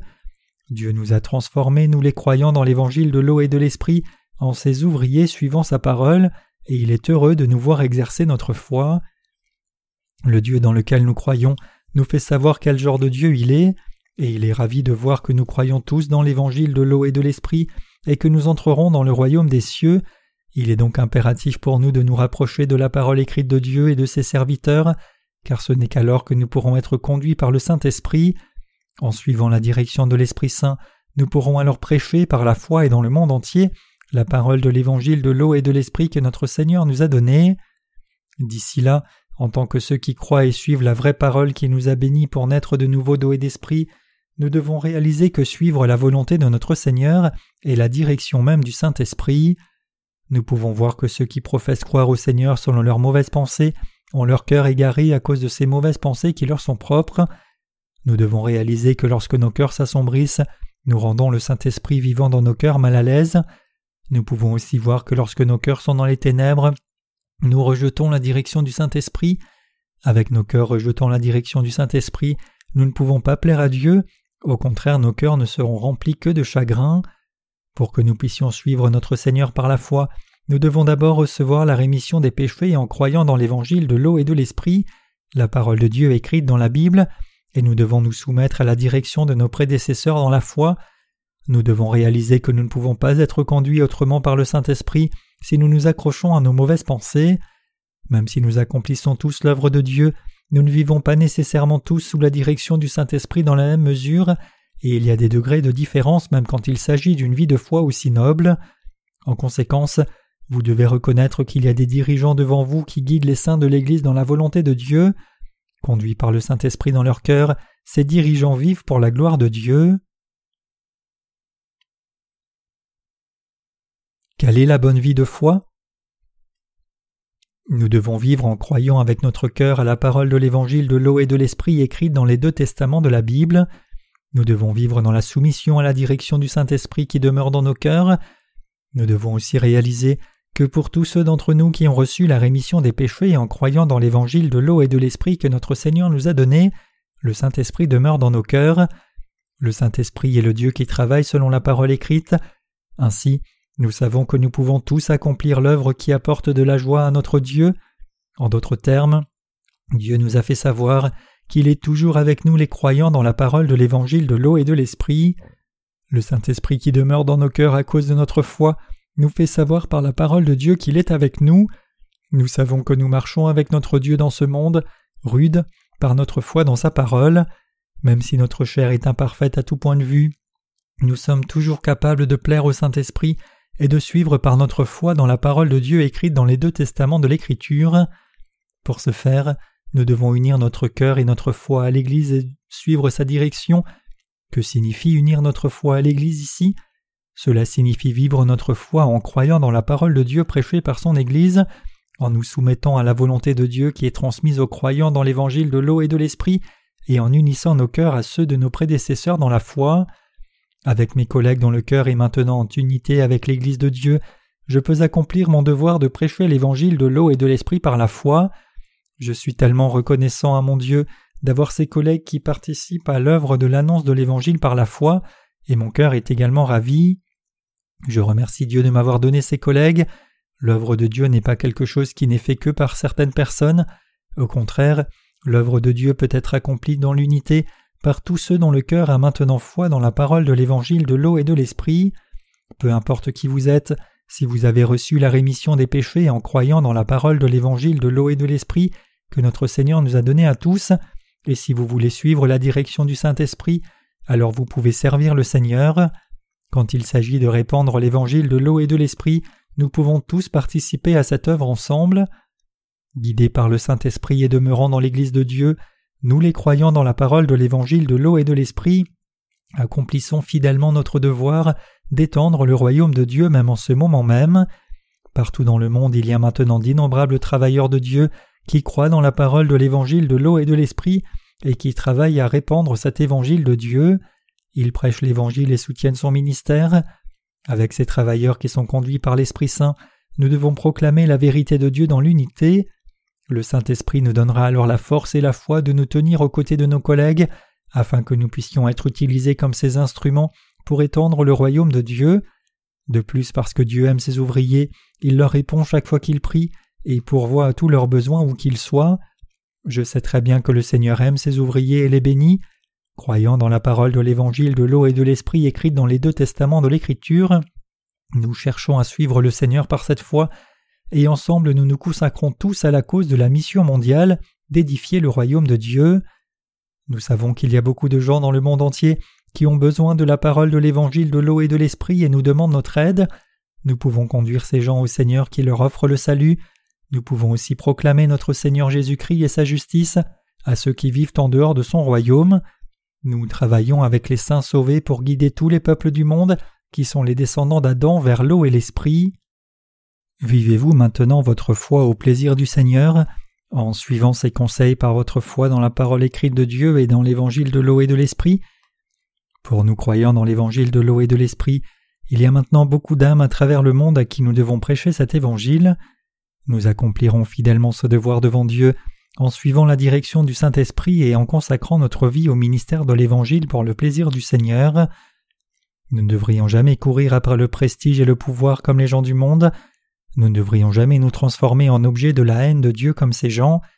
Même dans notre rassemblement, il y a un certain nombre de personnes qui, bien qu'elles professent croire dans la parole de l'Évangile de l'eau et de l'Esprit du Seigneur, ne font pas réellement l'œuvre qui plaît à Jésus-Christ. Cependant, eux aussi en viendront à croire vraiment dans l'Évangile de l'eau et de l'Esprit et auront la foi pour accomplir l'œuvre de Dieu avec nous. Nous devons donc fortifier nos cœurs par notre foi dans la parole de l'Évangile de l'eau et de l'Esprit et nous devons accomplir par cette foi la tâche que le Seigneur nous a confiée de répandre l'Évangile. Pour ce faire, nous devons être fidèles au Seigneur en faisant confiance à l'Évangile de l'eau et de l'Esprit qui lui plaît. Lorsque nous affrontons ceux qui se dressent contre Dieu, nous devons résoudre nos cœurs avec détermination comme suit. Même si vous vous opposez à l'œuvre de Dieu, nous croyons dans la parole de l'Évangile de l'eau et de l'Esprit écrit dans la Bible, et nous servirons cet Évangile et le proclamerons par la foi dans le monde entier, car c'est la volonté de Dieu. Avec ce genre de foi, nous devrions laisser au Seigneur le soin de traiter avec ceux qui s'opposent à la volonté de Dieu. Parce que Dieu nous a donné un tel objectif de foi, nous devons unir nos cœurs à ceux qui marchent devant nous et vivre dans l'unité par cette foi. Après avoir épousé le but de la foi dans le Saint-Esprit, vous et moi vivons maintenant selon ce but. Comme les pèlerins de la foi qui marchent vers le royaume des cieux, nous devons tous vivre avec un tel tempérament de foi. Ceux dont le cœur est conduit par la parole de Dieu et le Saint-Esprit sont tenus de voir grandir leur désir de connaître la volonté de Dieu et de vivre par la foi dans son Église, et ils pourront donc accomplir encore plus l'œuvre de Dieu. Au fil du temps, il y aura de plus en plus de gens de foi qui suivront la direction du Saint-Esprit, comme le soleil qui se lève de l'Est. Ces gens verront leur foi grandir davantage et en viendront à vivre comme les grands travailleurs de Dieu. Au fur et à mesure que nous serons plus nombreux à appartenir au Saint-Esprit, nous apporterons, comme nous le devrions en tant que personnes de foi, de la joie à Dieu avec notre foi dans sa parole écrite. Ceux d'entre nous qui ont ce genre de foi sont invincibles pour les gens du monde. En vivant toujours notre foi dans la parole au plaisir du Seigneur, nous apporterons de la joie à Dieu. Nous sommes les justes qui vivront toujours comme les serviteurs de Dieu devant sa parole. Nous vivons maintenant tous dans ce monde sans espoir, avec la direction de notre Seigneur et du Saint-Esprit. Le Saint-Esprit se réjouit que nous respections toujours l'évangile de l'eau et de l'esprit et que nous travaillions avec le Seigneur, et il nous conduira sur le chemin qui plaît à Dieu. Fidèle à notre foi dans l'évangile de l'eau et de l'esprit, qui nous a sauvés de tous nos péchés une fois pour toutes, nous vivrons toujours une vie victorieuse par notre foi au Seigneur.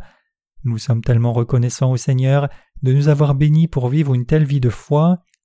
Nous donnons tout l'honneur, la gloire, les remerciements et la louange au Dieu Trinitaire et à notre Seigneur Jésus-Christ qui est devenu notre Sauveur. En tant que personne qui croit dans la parole écrite de Dieu, vous servez maintenant son œuvre aux côtés de notre Seigneur, qui est le berger de l'Église de Dieu et du Saint-Esprit. Parce que Dieu regarde votre foi pour son discernement, vous devez maintenant vivre par la foi selon la parole de Dieu. Jusqu'à ce jour, nous avons couru notre course en croyant dans la parole de l'Évangile de l'eau et de l'Esprit, et c'est grâce à la direction de la parole parfaite de Dieu et du Saint-Esprit que nous sommes arrivés jusqu'ici. Connaissant tout de notre situation et de notre foi, le Seigneur nous a protégés encore plus, et il nous a bénis et nous a guidés là où nous sommes maintenant. Lorsque le Seigneur jugera notre foi, il jugera sans aucun doute selon que nous avons vécu ou non selon la parole de Dieu et la direction du Saint-Esprit. À ceux d'entre nous qui ont travaillé dans l'unité avec l'Église de Dieu, qui constitue son royaume, selon notre foi dans l'évangile de l'eau et de l'Esprit, notre Seigneur donnera sa grâce et ses bénédictions célestes pour en jouir.